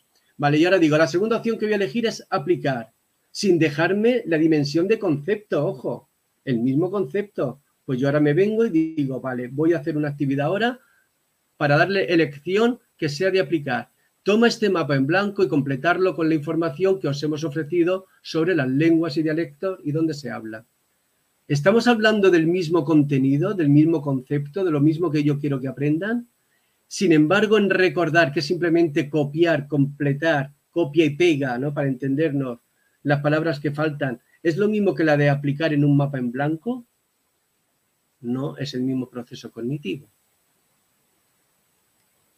Y si yo ahora lo que quiero es em, hacer una devaluación, valora con tus compañeros y compañeras de equipo los pros y, contras que comporta la existencia de diversidad de lenguas y dialectos. O crea un mapa interactivo con Genial y con la información que os hemos ofrecido sobre las lenguas y dialectos y dónde se hablan. Creo que independientemente de que la actividad, porque esto eh, eh, a veces no, somos brillantes en hacer una actividad para exponerla a los demás, ¿no? Pero independientemente de la brillantez de estas actividades o de lo interesantes que sean, creo o intento eh, transmitiros la, idea de cómo se pueden generar de un modo fácil y de, la capacidad que cada uno tengamos, obviamente, de ser brillantes o no a la hora de proponer actividades, cómo se pueden proponer actividades que eh, tengan que ver con las distintos modos de, em, de habilidad cognitiva. Desde esta, desde esta perspectiva de hacer el, diseño vertical multinivel. ¿De acuerdo? Blas, ¿te puedo hacer una pregunta? Sí, por favor. Estoy pensando yo, por ejemplo, en, en algún momento, además de ser multinivel, ¿puede haber una evolución en los alumnos de un nivel a otro? Es decir, que hagan la primera y que luego pasen a hacer la segunda, digamos así. Por ejemplo, la de recordar y que luego pasen a hacer la de aplicar, ¿o no? Eh, eh, sí, eh, sí, pero no obligatorio. Quiero decir, el, alumno, como cualquiera de estas cuatro actividades, lo que, va a, conseguir es conocer las lenguas y dialectos y dónde se hablan, esa opción donde les va a llevar, realmente hagan la de recordar o hagan la de aplicar, van a conseguir el mismo objetivo van a, van a confluir en el mismo concepto subyacente, van a eh, estar hiladas en, el mismo, en la misma parte del criterio de evaluación. Bueno, si, la quiere, si, la quiere repetir el alumno, que la repita, pero no, no, no es necesario que lo, en principio no es necesario que lo haga. Fíjate, te puedo yo decir, o me podías preguntar, pero entonces un alumno se va a quedar siempre en recordar. No, vamos a intentar, y esto lo voy a explicar a continuación, que todos los alumnos en algún momento pasen por todas las habilidades, eh, por todos los em, estadios de desarrollo cognitivo, de habilidad cognitiva que nos propone Bloom. Es decir, que todos los alumnos tienen que recordar en algún momento, tienen que comprender en algún momento, tienen que aplicar en algún momento, analizar, evaluar y tienen que crear. Y aquí es donde nos vamos a ir ahora a un desarrollo multinivel que llamamos desde aura desigual, ¿eh? Eh, llamamos en horizontal. ¿De acuerdo? Venga, Venga pues vamos a ella. Bueno, estos es más ejemplos de cómo pueden ser. Lo podemos hacer así bonito, como lo tenemos en Geniali, pero también se puede hacer con una simple plantilla. ¿eh? No hace falta, veis que queda totalmente, totalmente mm, igual como para, para usarlo. ¿De acuerdo?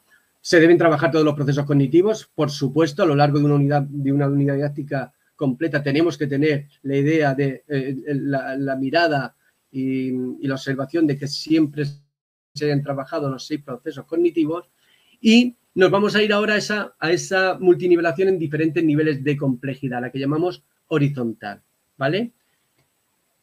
Em, vamos, a, vamos allá, venga, vamos allá que lo vamos a hacer más, más sencillo. Fíjate, ¿cómo podemos hacer compleja una, un diseño multinivel horizontal? Es decir, desde un mismo, vamos a hacer compleja, complejizar, no sé por qué le llamamos compleja, pero en desarrollo horizontal, ¿no? Para entendernos mejor.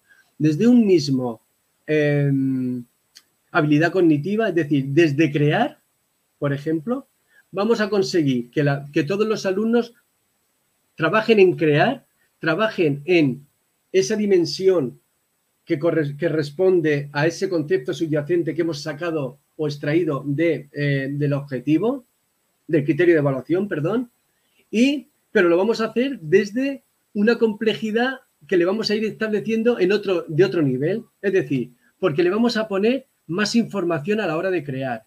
Van a poder elegir más información o, van a poder elegir una complejidad conceptual propia de la materia. O le vamos a proponer que, que haya eh, un modo diferente de solicitar lo que ha aprendido, de expresar lo que ha aprendido, o con una estructura de, diferente de conocimiento, o con un lenguaje más culto, más, de mayor, de mayor eh, exactitud, eh, o con más tiempo o menor tiempo, o con un nivel curricular al que haga referencia. Y os voy a poner el ejemplo. Antes nos hemos visto que nos decía Brunner que nosotros podíamos utilizar, em, eh, o sea, que, que todas las personas estamos preparados para utilizar los modos de representación diferentes que tenemos de apropiarnos de las cosas en la vida pues en el momento que quisiéramos y que eran igual de válidos. ¿no? Esto, los que trabajamos en matemáticas y, todos los que, los que trabajan en modelos de, otras, de otros algoritmos, el OAOA famoso, ¿eh?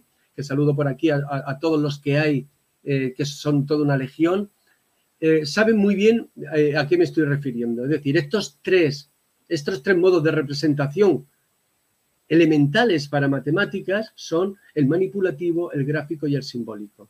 ¿vale? Que son los tres que dice Brunner de en activo, eh, eh, no sé, gráfico y simbólico también creo que le llama. Vale. Pues y ahora, y ahora nos decimos, yo digo, vale, desde la, desde, desde aplicar, desde la estrategia eh, de la habilidad cognitiva de aplicar, desde la habilidad cognitiva de aplicar un procedimiento, que es lo que hemos visto, la dimensión que hemos visto que yo quiero, que yo quiero hacer ahora, que he elegido, pues pregunto, ¿podría resolver las siguientes propuestas de suma de números enteros? Y esto es, esto es un ejemplo de cosas que yo he hecho, ¿no? Y entonces yo le doy a mis alumnos tres opciones de complejidad de hacer estas sumas de números enteros. Desde una, desde un, desde una representación manipulativa, con esta caja de sumas que, me, que les inventé y que les diseñé, desde una, desde una opción gráfica, de, eh, con el juego del ascensor, de los números enteros, muy conocido seguro por todos, o desde una opción simbólica, utilizando los algoritmos clásicos. Fijaros que he vuelto a nivelar, hacer distintos niveles de profundidad de un mismo, en este caso, de una misma habilidad cognitiva, que es aplicar. Del mismo procedimiento que es resolver preguntas sobre su o sea, la siguiente propuesta de suma de números enteros. ¿Vale? Por lo tanto, ya tenemos dos modos de hacer, de hacer estrategia multinivel. Una, esta horizontal pura basada en Bloom. Otra, sabiendo que de todas las estrategias las tenemos que trabajar pero em, y que por lo tanto vamos a tener que hacer también un desarrollo horizontal de esas estrategias, de esas habilidades cognitivas. ¿Y cómo lo vamos a hacer? Pues haciéndolo, haciendo, em, eh, haciéndolo de esa manera compleja, haciendo complejo algunas de las partes que tienen, o, las partes eh, complejo por conocimiento, las partes complejo por contenido, las partes complejo por el modo de desarrollo, etcétera, etcétera. En fin.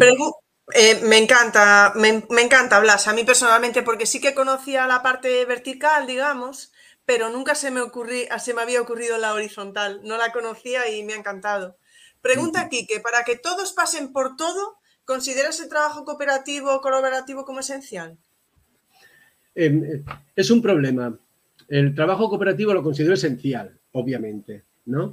Pero, pero claro, eh, ¿cómo trabajamos cooperativamente que hayamos, eh, que haya, que cada uno pueda elegir el nivel cognitivo desde el que trabaja? ¿Cómo nos ponemos de acuerdo? ¿Y por qué nos tenemos que poner de acuerdo? ¿Vale? Entonces, eh, desde Aula Desigual también hemos visto una fórmula, digamos, intermedia para, dar satisfacción a esto, bueno, que creemos que es válida hasta el punto que cada uno quiera, ¿no? En los contenidos que también dividimos y que no hemos tratado aquí, contenidos, eh, digamos, esenciales o básicos, contenidos de ampliación o de refuerzo y contenidos optativos, eh, que son como podríamos clasificar de una manera multinivel los contenidos a los que no hemos hecho referencia ni nos vamos a detener en ello, ¿vale? Pues cuando nosotros tenemos esto y, elegimos una, un ya un, contenido subyacente que queremos, eh, que queremos trabajar, pues lo que hacemos es hacer el diseño de una actividad que creamos que es básica y que, es, eh, y que está alineada totalmente con todo lo que queremos que aprendan los alumnos y que sea de un nivel intermedio. ¿Vale? Y esa actividad, solo esa, van a hacer todos los alumnos de manera cooperativa. ¿Por qué? Porque los alumnos que no puedan engancharse, que no puedan acceder a ese nivel cognitivo por su propia capacidad, al final eh, está el grupo, para eso está la fuerza del grupo, para que le puedan ayudar a que se enganche y que pueda participar en la elaboración, en la ejecución y en la realización de esa actividad que podría ser perfectamente pues, de aplicar, por ejemplo. ¿no? Pero cuando ya hemos hecho esa, una esa propuesta multinivelada, la que le hemos colocado en el centro, ya la hemos hecho de manera cooperativa, le tenemos que dejar que cada alumno, de manera individual, haga también una propuesta de, nivel cognitivo, podemos considerarle superior o de nivel cognitivo podemos eh, considerarle eh, inferior, ¿vale? ¿Por qué? Porque de manera individual es necesario que ellos se sientan fuertes, unos por un reto, otros porque tienen éxito en la actividad que hacen sin que nadie les ayude por ellos mismos. Esto que hemos también comentado de la importancia que tiene, el, eh, que, tiene esta idea de éxito. Por lo tanto, grupo, sí, se puede hacer, se puede hacer una actividad en grupo, pero entendiendo que esa actividad, que no todas las actividades multinivel se pueden hacer en grupo, toda la propuesta multinivel no se puede hacer en grupo porque perdería la esencia de lo que eh, indica multinivel. Eh, podemos hacer actividades en grupo, otro tipo de actividades que no tienen por qué ser multinivel y en una unidad didáctica deben haber actividades cooperativas, actividades multinivel y, varias propuestas de actividades. Las multinivel habitualmente van a tener un componente individual mayor, aunque podemos hacer el diseño de algún momento em, eh, cooperativo, como hemos visto, pero y, las actividades las actividades en grupo pues, tendrán que tener un componente cooperativo donde la realización y el andamiaje que dice Nuria del grupo, pues tendrá que ser eh, necesario para que, eh, para que se pueda resolver esa actividad y que todos puedan aprender. Estaba pensando, yo, Blas, que claro, el componente de, autonomía, de motivación individual es muy importante, porque si no, lo primero, cuando Quique hizo esa pregunta, lo primero que pensé yo, viendo la imagen ya que tenemos en la pantalla ahora mismo de manipulativo gráfico y simbólico, es que los grupos se podían hacer después. Es decir, primero que eligieran ellos el nivel con el que se sentían, ¿no? ¿Cómo quieres resolverlo? ¿De manera manipulativa, de manera gráfica o simbólica? Y cuando ya los tengas ahí, mm, ahí pues, pues los que hayan decidido resolverlo de manera simbólica, pues estarán en grupos. Los que lo hagan ¿Sabes por dónde iba? O sea, entonces sí, que tenían su elección, pero luego, pero sí que es verdad que pierdes la otra parte que dices tú, ¿eh? O sea, claro, claro. Bueno, esto, eh, esto al final no hay nada, no hay nada que es ABC, ¿no? Al final, eh, como, como, estoy leyendo, Cristian, personalización, cooperativo, em, em, esto individual, todo esto tenemos que ser capaces de encajarlo. Y ahí ya está la profesión de cada uno, ¿no? que yo creo que cada uno tenemos también suficiente herramienta, suficientemente experiencia, experiencia diaria y, experiencia de interacción en el contexto con nuestros alumnos para saber realmente si, eh, cómo, podemos variar la propuesta en un sentido o en otro para que, eh, para que cumpla, para que dé satisfacción a los eh, objetivos que nos proponemos nosotros como docentes. ¿no?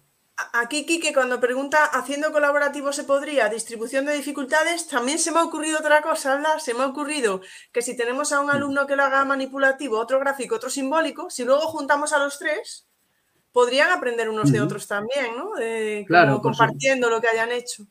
Por supuesto, esto es un ejemplo, quiere decir que, esta, esta forma de, hacerlo horizontal es un ejemplo que, podríamos, eh, eh, podríamos hacer mucho. Yo este es un ejemplo que he traído de mi, de lo que yo, a mí me gustaba mucho este, eh, en matemáticas es a veces complejo, ¿no? Hacer todo este tipo de cosas por aquello de resolver problemas y tal, pero, pero a mí me gustaba, me gusta este procedimiento y es el que más he utilizado, ¿no? Pero eh, una vez que los alumnos, lo, que hacen los alumnos es que cuando ya han hecho manipula, eh, cuando ya han, han, adquirido o cuando ya se han hecho con el, con el contenido, con la información, cuando la han hecho suya a través del manipulativo, entonces ellos solos pasan a, elegir en la próxima en la siguiente actividad el modo gráfico.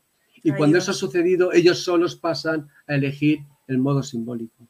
¿Vale? Entonces, bueno, yo eso es lo que, lo que yo he visto, lo que yo he visto en mi experiencia y, ellos la, la, cajita acababan soltándola a todos, ¿no? Pero la cajita era esencial para poder participar en la actividad desde los primeros momentos. Rosario pregunta por la resolución de problemas, cómo tocarlos. Bueno, yo creo que ya nos iríamos a una charla de matemáticas, más bien, ¿no? dice graficar y simbolizar, y también es lo que dijiste tú, es que a lo mejor a veces no tiene por qué haber tres, puede haber dos, ¿no? Pero, claro, claro, claro. Pero bueno, yo creo que si, si ahora nos... Yo creo que, yo creo que este, este ejemplo está... Eh, este ejemplo de resolución es, un ejemplo de resolución de problemas, ¿eh? o sea que al final, claro que podemos hacer un problema manipulado, claro que podemos dejarle que el alumno, mire, yo tengo un alumno que no, que me hacía sistemas de ecuaciones, eh, un alumno con mucho asentismo y tal, y me los hacía todos por lo que podríamos denominar la cuenta la vieja, es decir, que yo aquí pondría un procedimiento, otra, otra estación más que sería por la cuenta la vieja, es decir, sin operaciones y solamente pensando. Entonces, al final em, hay muchas, eh, cada, cada, situación, cada contexto, cada aula nos va a permitir poder ir haciendo cosas diferentes. ¿De acuerdo? Mónica pregunta. Em, dice, oh, sí, leía por ahí temporalización. ¿Cómo lo temporalizar? Decía, ¿Cómo temporalizar? Exactamente igual. dice Mónica, en recordar se dedica poco tiempo, pero en crear mucho más. ¿Cómo? Claro, es, eh, entiendo que se refiere que a alumnos les llevará menos tiempo y a otros más. Claro, pero yo lo puedo hacer luego el, la, ya lo, diré, en la habilidad cognitiva de, recordar, puedo hacerla con más compleja. No tengo por qué hacerla desde esa perspectiva simple. Yo voy a intentar, cuando diseño la actividad, voy a, voy a intentar hacerla eh, pues que sea equilibrada, que los tiempos sean posibles, o voy a generar luego otras actividades independientes de aquellas para que cuando terminen porque hayan necesitado menos tiempo, estén haciendo otra cosa. O sea que, que ahí va a ser el, día a día lo que me va a hacer que mi diseño tenga sentido. Que sepas que están preguntando ya por la evaluación, Blas. Eh, eh, bueno, yo eh, creo que es tarde, ¿no? Las 10 es, más, es mucho más tarde de lo que deberíamos estar. Lo siento, tengo que irme a cenar. No, no hay más posibilidades ya, ¿no? Bueno, sí, venga, Enrique, vamos a ello. Mirar, al final, desde mi punto de vista, no hay, no, hay todo lo que sabemos de evaluación, podemos aplicarlo a multinivel. No hay ninguna diferencia. Preguntas, ¿cómo evalúo yo una actividad de recordar igual que una actividad de crear? ¿Vale? Eso es un poco, parece que, que, cuando son más simples tenemos que evaluarla con menos nota, no sé, por llamarle de alguna manera, ¿no? Independientemente, por eso te digo, la evaluación lo mismo, la evaluación feedback, aquí no hay, no hay ninguna diferencia con nada, ¿vale? Pero luego, ¿cómo lo califico yo? Que es donde yo creo que están, suelen estar las dudas, igual que están las dudas en la, en la, eh, en el cooperativo, por ejemplo, ¿no? Vale, pues eh, eh, yo he hecho este año pequeñas incursiones hacia un modelo en el que unía peso del indicador, consecución de logro en la rúbrica y peso del proceso. Y voy a intentar mostraros lo que entiendo por cada cosa. En una tabla, venga, esto lo voy a, lo voy a quitar, lo voy a quitar, y me venía a hacer una tabla como esta. Es decir, a cada, a cada habilidad cognitiva le daba un peso en el proceso diferente.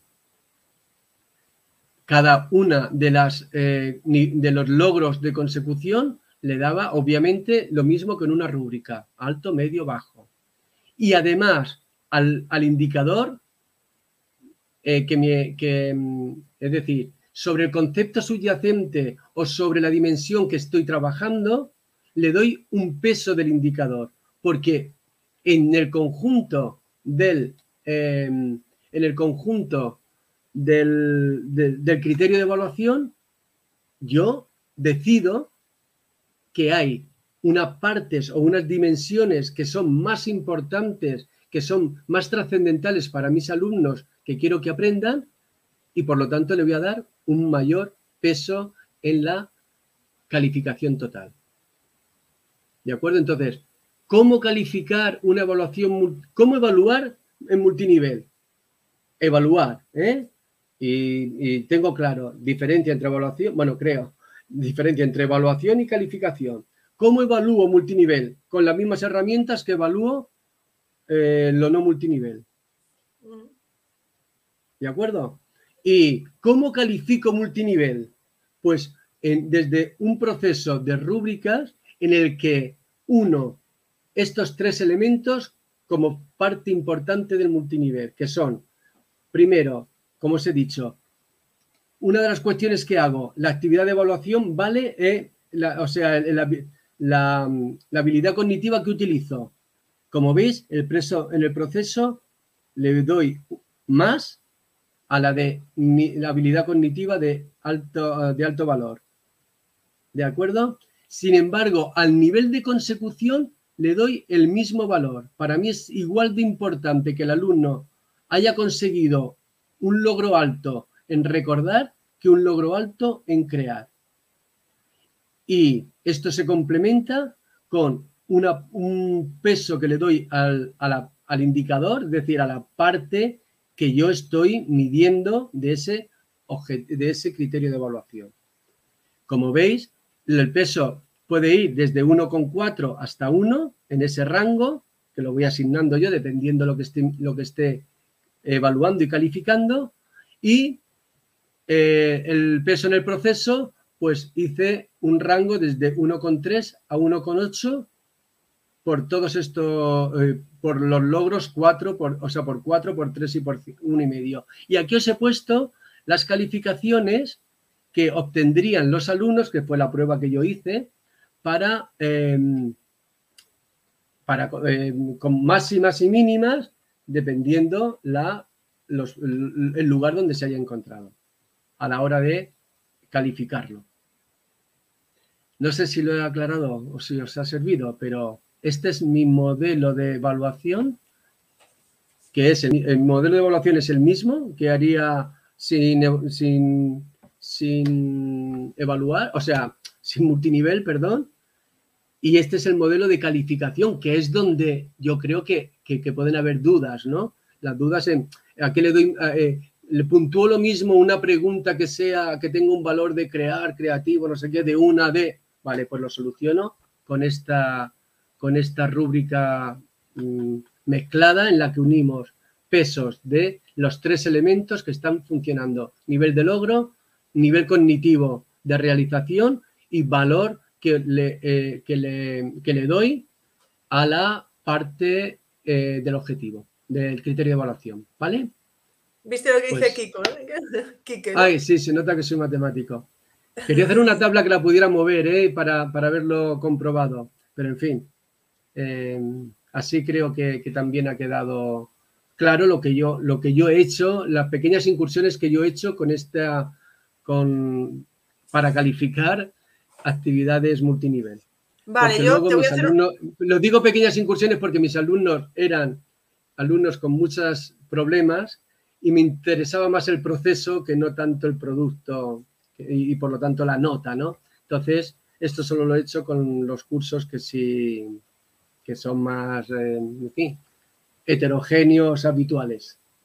Te voy a hacer una pregunta. Eh, si una persona mm, que no, bueno, que no multinivela, digamos, actividades, quiere empezar a multinivelar algo, eh, no sé, yo siempre, por ejemplo, aún lo hablaba con Antonio cuando vino, ¿no? Yo siempre, por lo menos, mi, consejo suele ser como para todo, ¿eh? Como para trabajar aprendizaje basado en proyectos y tal, como poco a poco, ¿no? O sea, no, pues no vas a hacer a lo mejor de repente cinco multinivelaciones, no lo sé si lo ves del mismo modo. Y luego también con respecto a la evaluación, que a lo mejor mm. alguien que pueda ver esta tabla diga, uff, uy, pero bueno, esta tabla también está hecha para, para crear, evaluar, analizar, aplicar. Es decir, si no tienes esas seis diferencias. No, no, pero claro, pero, pero, es de uno en uno, ¿eh? Al final yo evalúo de uno en uno, porque en la actividad no todos hacen esto. Yo solamente le evalúo al alumno. Me parece que yo he puesto aquí todas las posibilidades para que las mm. pudierais ver, ¿no? Pero mm. no, no evalúo. En, en, una misma actividad no se evalúan todas, porque, porque en una actividad solo el alumno hace una. ¿Y cómo lo ves? Para, ¿Qué consejo le darías a alguien que quiera empezar a multinivelar actividades? Eh, yo, eh, como siempre, haría, eh, el consejo es buscarte un buen un, compañero, generar una alianza con él, si es posible tu par, tu, tu par de curso, animarte con actividades muy sencillas, incluso extraídas del libro de texto, y a partir de esa actividad del libro de texto ver qué dimensión está, está trabajando, si es la de aplicar o si es, o si es o si es análisis, no, bueno, cualquier proceso cognitivo está aplicando y, a partir de ahí generar otras dos opciones de la misma actividad, con lo cual ya tenemos eh, el inicio eh, hecho. ¿Y de dónde la genero? Pues mirando a Bloom, que me da esas preguntitas y, esos verbos que me ayudan muchísimo a hacerlas, a, generar actividad, actividades. Y por supuesto que evalúe después, es decir, que ahora evalúe como lo haría siempre, que se olvide de darle esta exactitud al peso de una cosa y otra, que evalúe, de modo global y que a los alumnos, eh, sobre todo si son de primaria, pues que yo creo que, que, aprendan en lo importante, no, no tanto el cómo lo aprenden, ni no tanto en la, en, el, en la acción que ellos ponen al aprender, ¿no? Entonces, bueno, para mí, empezar con otro, empezar a trabajar y, a y empezar a trabajar multinivel desde las actividades, por eso las he presentado aquí, no os he mm. presentado, no he presentado contenidos, no os he presentado em, em, una evaluación también multinivelada mucho más amplia, ni un check-in, ni un checklist del final, ni una evaluación de proceso que habría que hacerlo para analizar dónde ha estado el problema a lo largo de todo el proceso. Eso sería una evaluación completa. Todo eso no lo hemos visto. Nos hemos centrado solo en la actividad porque creo que es la forma más sencilla de acercarnos a un modelo multinivel y porque creo que es la forma más eficaz de hacer inclusión para eh, proporcionar éxito y proporcionar participación a todo el alumnado. Quique se ha venido arriba y tiene dos preguntas, eh, te las pongo. Por un lado dice, creo que lo he entendido, pero necesito aclararme. Primera pregunta. Todos los procesos valen lo mismo, ¿no? No, no valen lo mismo. Estamos viéndolo, espera que te me lo voy a poner yo en, grande, que lo tengo en pequeñito. Estamos viendo desde 1,3 a 1,8. Bueno, esto es una, de todas formas, esto es, esto no, esto es algo que yo me hice para mí, ¿eh? pero que cada uno se lo puede, le puede poner el valor que, le parezca, ¿no? Yo con, esta, con estos valores lo que conseguí es que hubiera aquí, en esta, en esta zona de la tabla, espera que lo voy a poner para señalarlo, señalar, en esta zona que hubieran unas calificaciones que me parecerían coherentes. Es decir, un chico que lo hace, que hace una actividad desde el punto de desde la eh, habilidad cognitiva de recordar, que puedo entenderla como más simple, pero que la hace perfecta. Y es un y es una parte del objetivo importante y que le doy el máximo peso, va a tener de calificación 7,28 en fin, los decimales porque salen en las tablas, ¿vale? Al que, al que lo haga desde la esta de crear, fíjate que se pasa del 10, o sea que em, consigo, em, em, digamos, ya lo diré, escalonar las notas, las, las calificaciones, las puntuaciones, ¿vale? En relación a el peso que tiene los procesos cognitivos y en relación al peso que tiene la parte del indicador que estamos, que estamos trabajando. Pero el nivel de ejecución alto, medio o bajo le doy el mismo valor a todos los alumnos. Y sigue Quique. Calificas la actividad con una rúbrica y la nota sale de acuerdo a la ponderación de los criterios. ¿Es así? Califico la actividad con la rúbrica eh, mm, sí, claro, yo eh, efectivamente con la, con, la, con la, rúbrica yo veo que, quien, ha conseguido un nivel de logro alto, medio o bajo y por lo tanto sé sobre el que tengo que volver a insistir o, sobre el que tengo que hacer otras actividades de refuerzo multiniveladas o no para que consiga el objetivo que estoy, que estoy persiguiendo.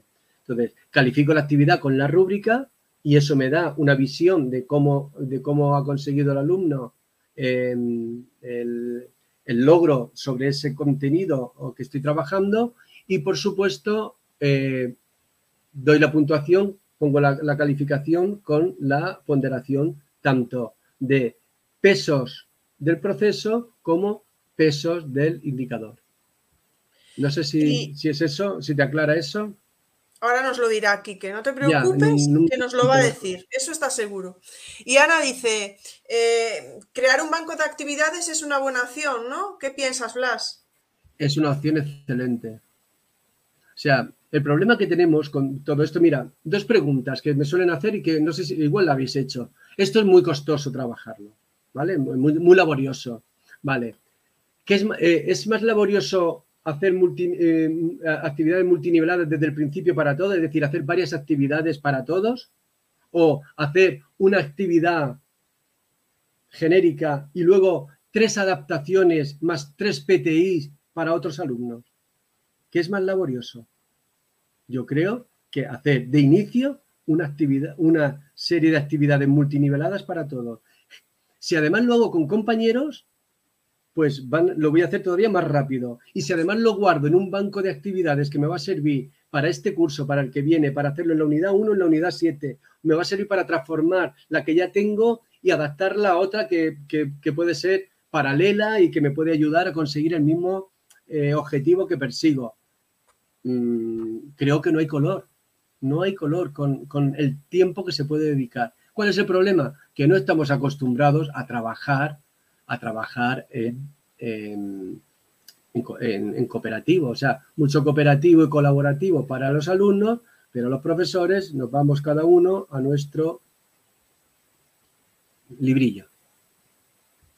Eh, Nuria pregunta si, también podría venir bien tener un banco de rúbricas. Claro, evidentemente, Nuria. Una vez que yo, eh, las que ya tengo hechas, lo que pasa es que las mías pues tenían el nombre de alumnos y demás, y bueno, pues tampoco era necesario aquí para explicar esto que estoy explicando, pero las que yo ya, ya tengo hechas, pues las utilizaría el próximo curso, pero no va a ser el caso, vamos, pero obviamente si, las hubiera, si esto lo hubiera hecho eh, con, eh, más antes o con otros compañeros, las podríamos tener en un banco común y por supuesto estar totalmente compartidas.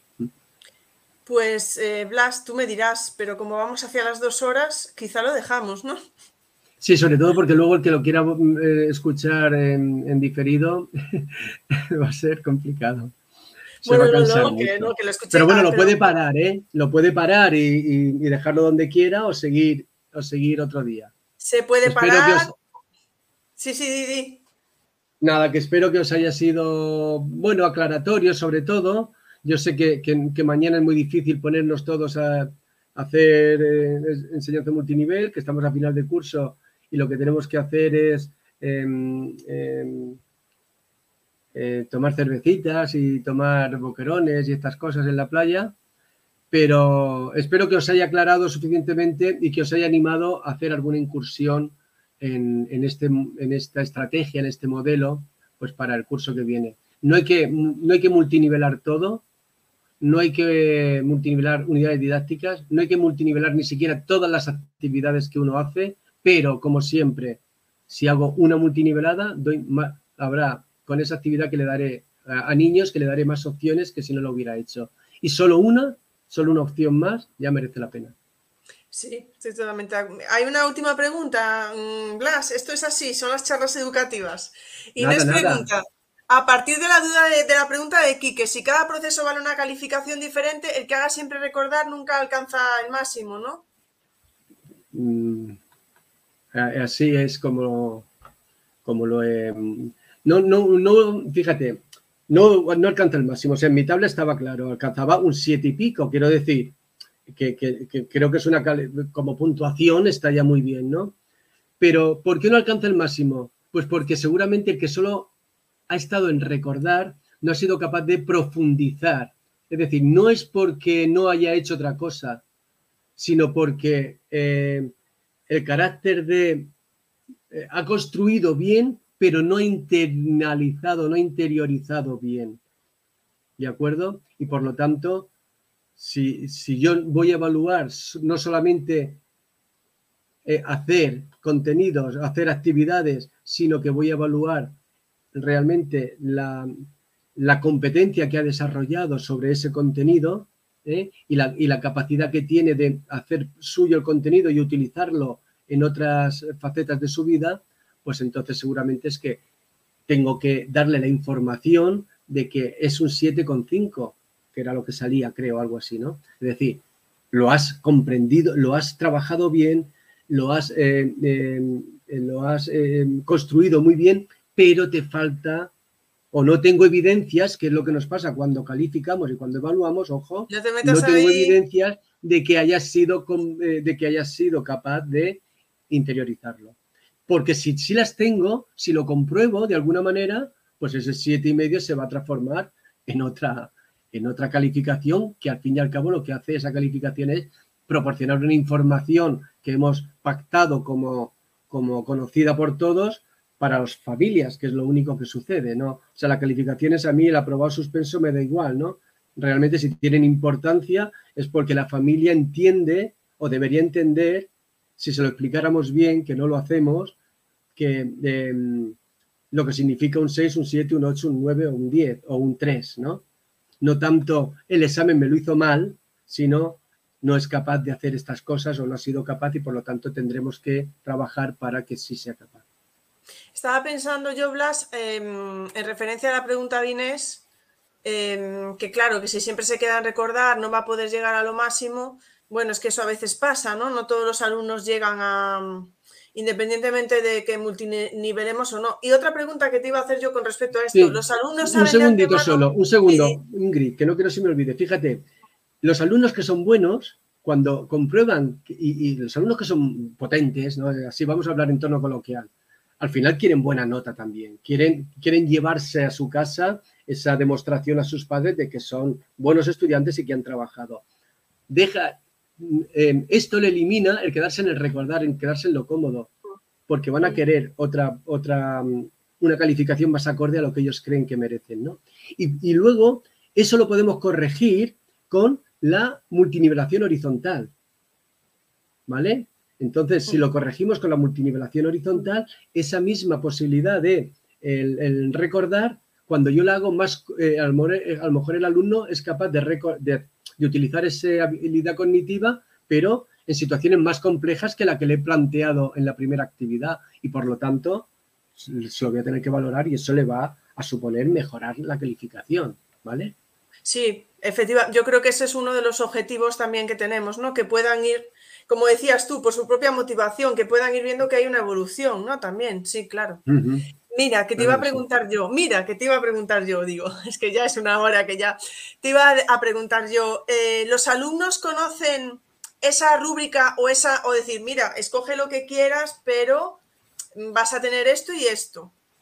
Siempre, DUA, motivación, em, múltiples formas de motivación. Una de ellas es que el alumno conozca, anticiparles eh, cómo va a ser, eh, qué le vamos a pedir y cómo le vamos a valorar eso que le pedimos. Por lo tanto, las rúbricas eh, siempre, siempre al alcance de los alumnos. En Claro, que yo lo utilizo, sabéis que hay una posibilidad de, hacer eh, rúbricas y por lo tanto va siempre unida a la, actividad que le propongo. Entonces, el alumno la, la, conoce y además, bueno, lo saben desde el principio y si no, muchas veces ¿Habéis visto las rúbricas? ¿Sabéis qué es lo que tenéis que pedir? Porque eso le dirigimos a metas de una manera muy clara al alumno, ¿no? Sabe en qué enfocarse, en qué invertir tiempo, en qué invertir esfuerzo y en qué no. Está así, pero es que todos funcionamos, los seres humanos funcionamos todos así y los alumnos también tienen que funcionar así porque es la forma de desarrollarse lo máximo posible como persona. Bueno, Blas, pues yo creo que no te quiero entretener más. Muchísimas gracias por esta charla. ¿Qué estás leyendo? ¿A quién estás leyendo? Que te lo aquí, pongo aquí, aquí, aquí, aquí, Venga, vamos a poner aquí. Que ya cuidado, cuidado. Es que ya, para, el Quique para terminar me tiene que decir, eh, ojo, eh, esto no se queda aquí, cuidadín, cuidadín. Dice, con respeto a las capacidades, tanto en la Cuidado con respecto a las capacidades. Claro, claro, esto, claro que hay que tener cuidado, muchísimo cuidado. Eh, en altas capacidades y en alumnos con, con no tan altas capacidades y en alumnos con capacidades normotípicas. O sea que hay que tener cuidado siempre, especialmente en los alumnos más vulnerables, en los alumnos con menor capacidad mm, cognitiva, con menor capacidad social, con menor capacidad em, eh, personal para poder eh, estar en la escuela, para seguir aprendiendo. Así es que, claro que hay que tener cuidado. Pues nada, por aquí ahora ya empiezan con, conclusiones, como la de Jesús. Perfecto. Hay que analizar muy bien el currículum. Es verdad que lo decías tú, lo, ponías de primero, ¿no? Primero, currículo. Currículo, perdón. Y bueno, nada, pues muchísimas gracias, Blas. Muchísimas gracias a todo el claustro virtual. Eh, sin duda nos ha quedado ganas de más, ¿eh? Y hemos, al final no hemos hecho una charla, hemos hecho ni un, conservatorio, como he dicho yo, conversatorio, sino que hemos hecho un pequeño taller, porque, o sea, a ver, has estado aquí dos horas. Así que nada, muchísimas gracias. ¿Qué queréis más? Pues no tenéis que ir, solo tenéis que ir al Twitter de Blas. o sea, vais al Twitter y empezáis tú, tú, tú, tú, preguntas, porque Blas me ha dicho, ¿qué voy a hacer toda la noche? Voy a estar en Twitter respondiendo todas las preguntas que me hagan. O sea que. Sí, si, no, en la noche, a primera hora de la mañana, lo prometo. Bueno, no, por Dios, ni, tiene que ser esta noche ni mañana a primera hora. Que no, que no, vamos. Voy a alejarme, voy a alejarme, alejarme todo lo que pueda del, teléfono. Muchísimas gracias. a todos, gracias Nuria, gracias eh, compañeros, eh, Ana, en fin, a todos los que os conozco, eh, Enrique, y a todos los que me habéis saludado por redes anteriormente y tenéis interés en esta, en esta charla. Gracias a ti, Ingrid. Eh, estoy sudando porque hace mucho calor en Murcia, pero, pero espero que, os haya servido y, que luego la, la veáis otra vez, me corrigéis cosas, porque yo la voy a ver otra vez para aprender algunas cosas que ya eh, seguro que he dicho y la he pensado mal y por lo tanto voy a repensarlas. Pues nada, ya verás, pues como siempre le digo a mis invitados, pues de paso que la vuelves a ver, pásate por el chat porque te han ido dejando comentarios eh, muy bonitos, así que te lo recomiendo, Blas. Muchísimas gracias a todos, muchísimas gracias especialmente a ti, al claustro virtual. Nos vemos, eh, nos escuchamos el domingo, escuchamos a Quique y a, eh, a Dolores y a Loli y la semana que viene a Clara y bueno, y si queréis pues vuestras anécdotas, ya lo sabéis, hasta el miércoles que viene. O sea que ya para final el curso ya yo creo que ya nos llega. ¿eh? Las anécdotas pueden ser multinivel, Blas, que lo sé. Vale, vale, vale. y me las pueden hacer pues llegar por diferentes vías también. Estoy abierta a ello. De todas formas, haremos, haremos una lista de cotejo. Vale, sí. Y miraremos para, que, para, para marcarlas todas y que no se nos escape.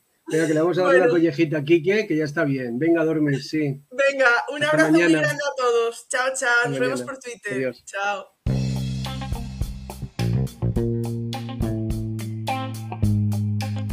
Muchas gracias por escuchar este podcast. Si os apetece, nos vemos en el siguiente.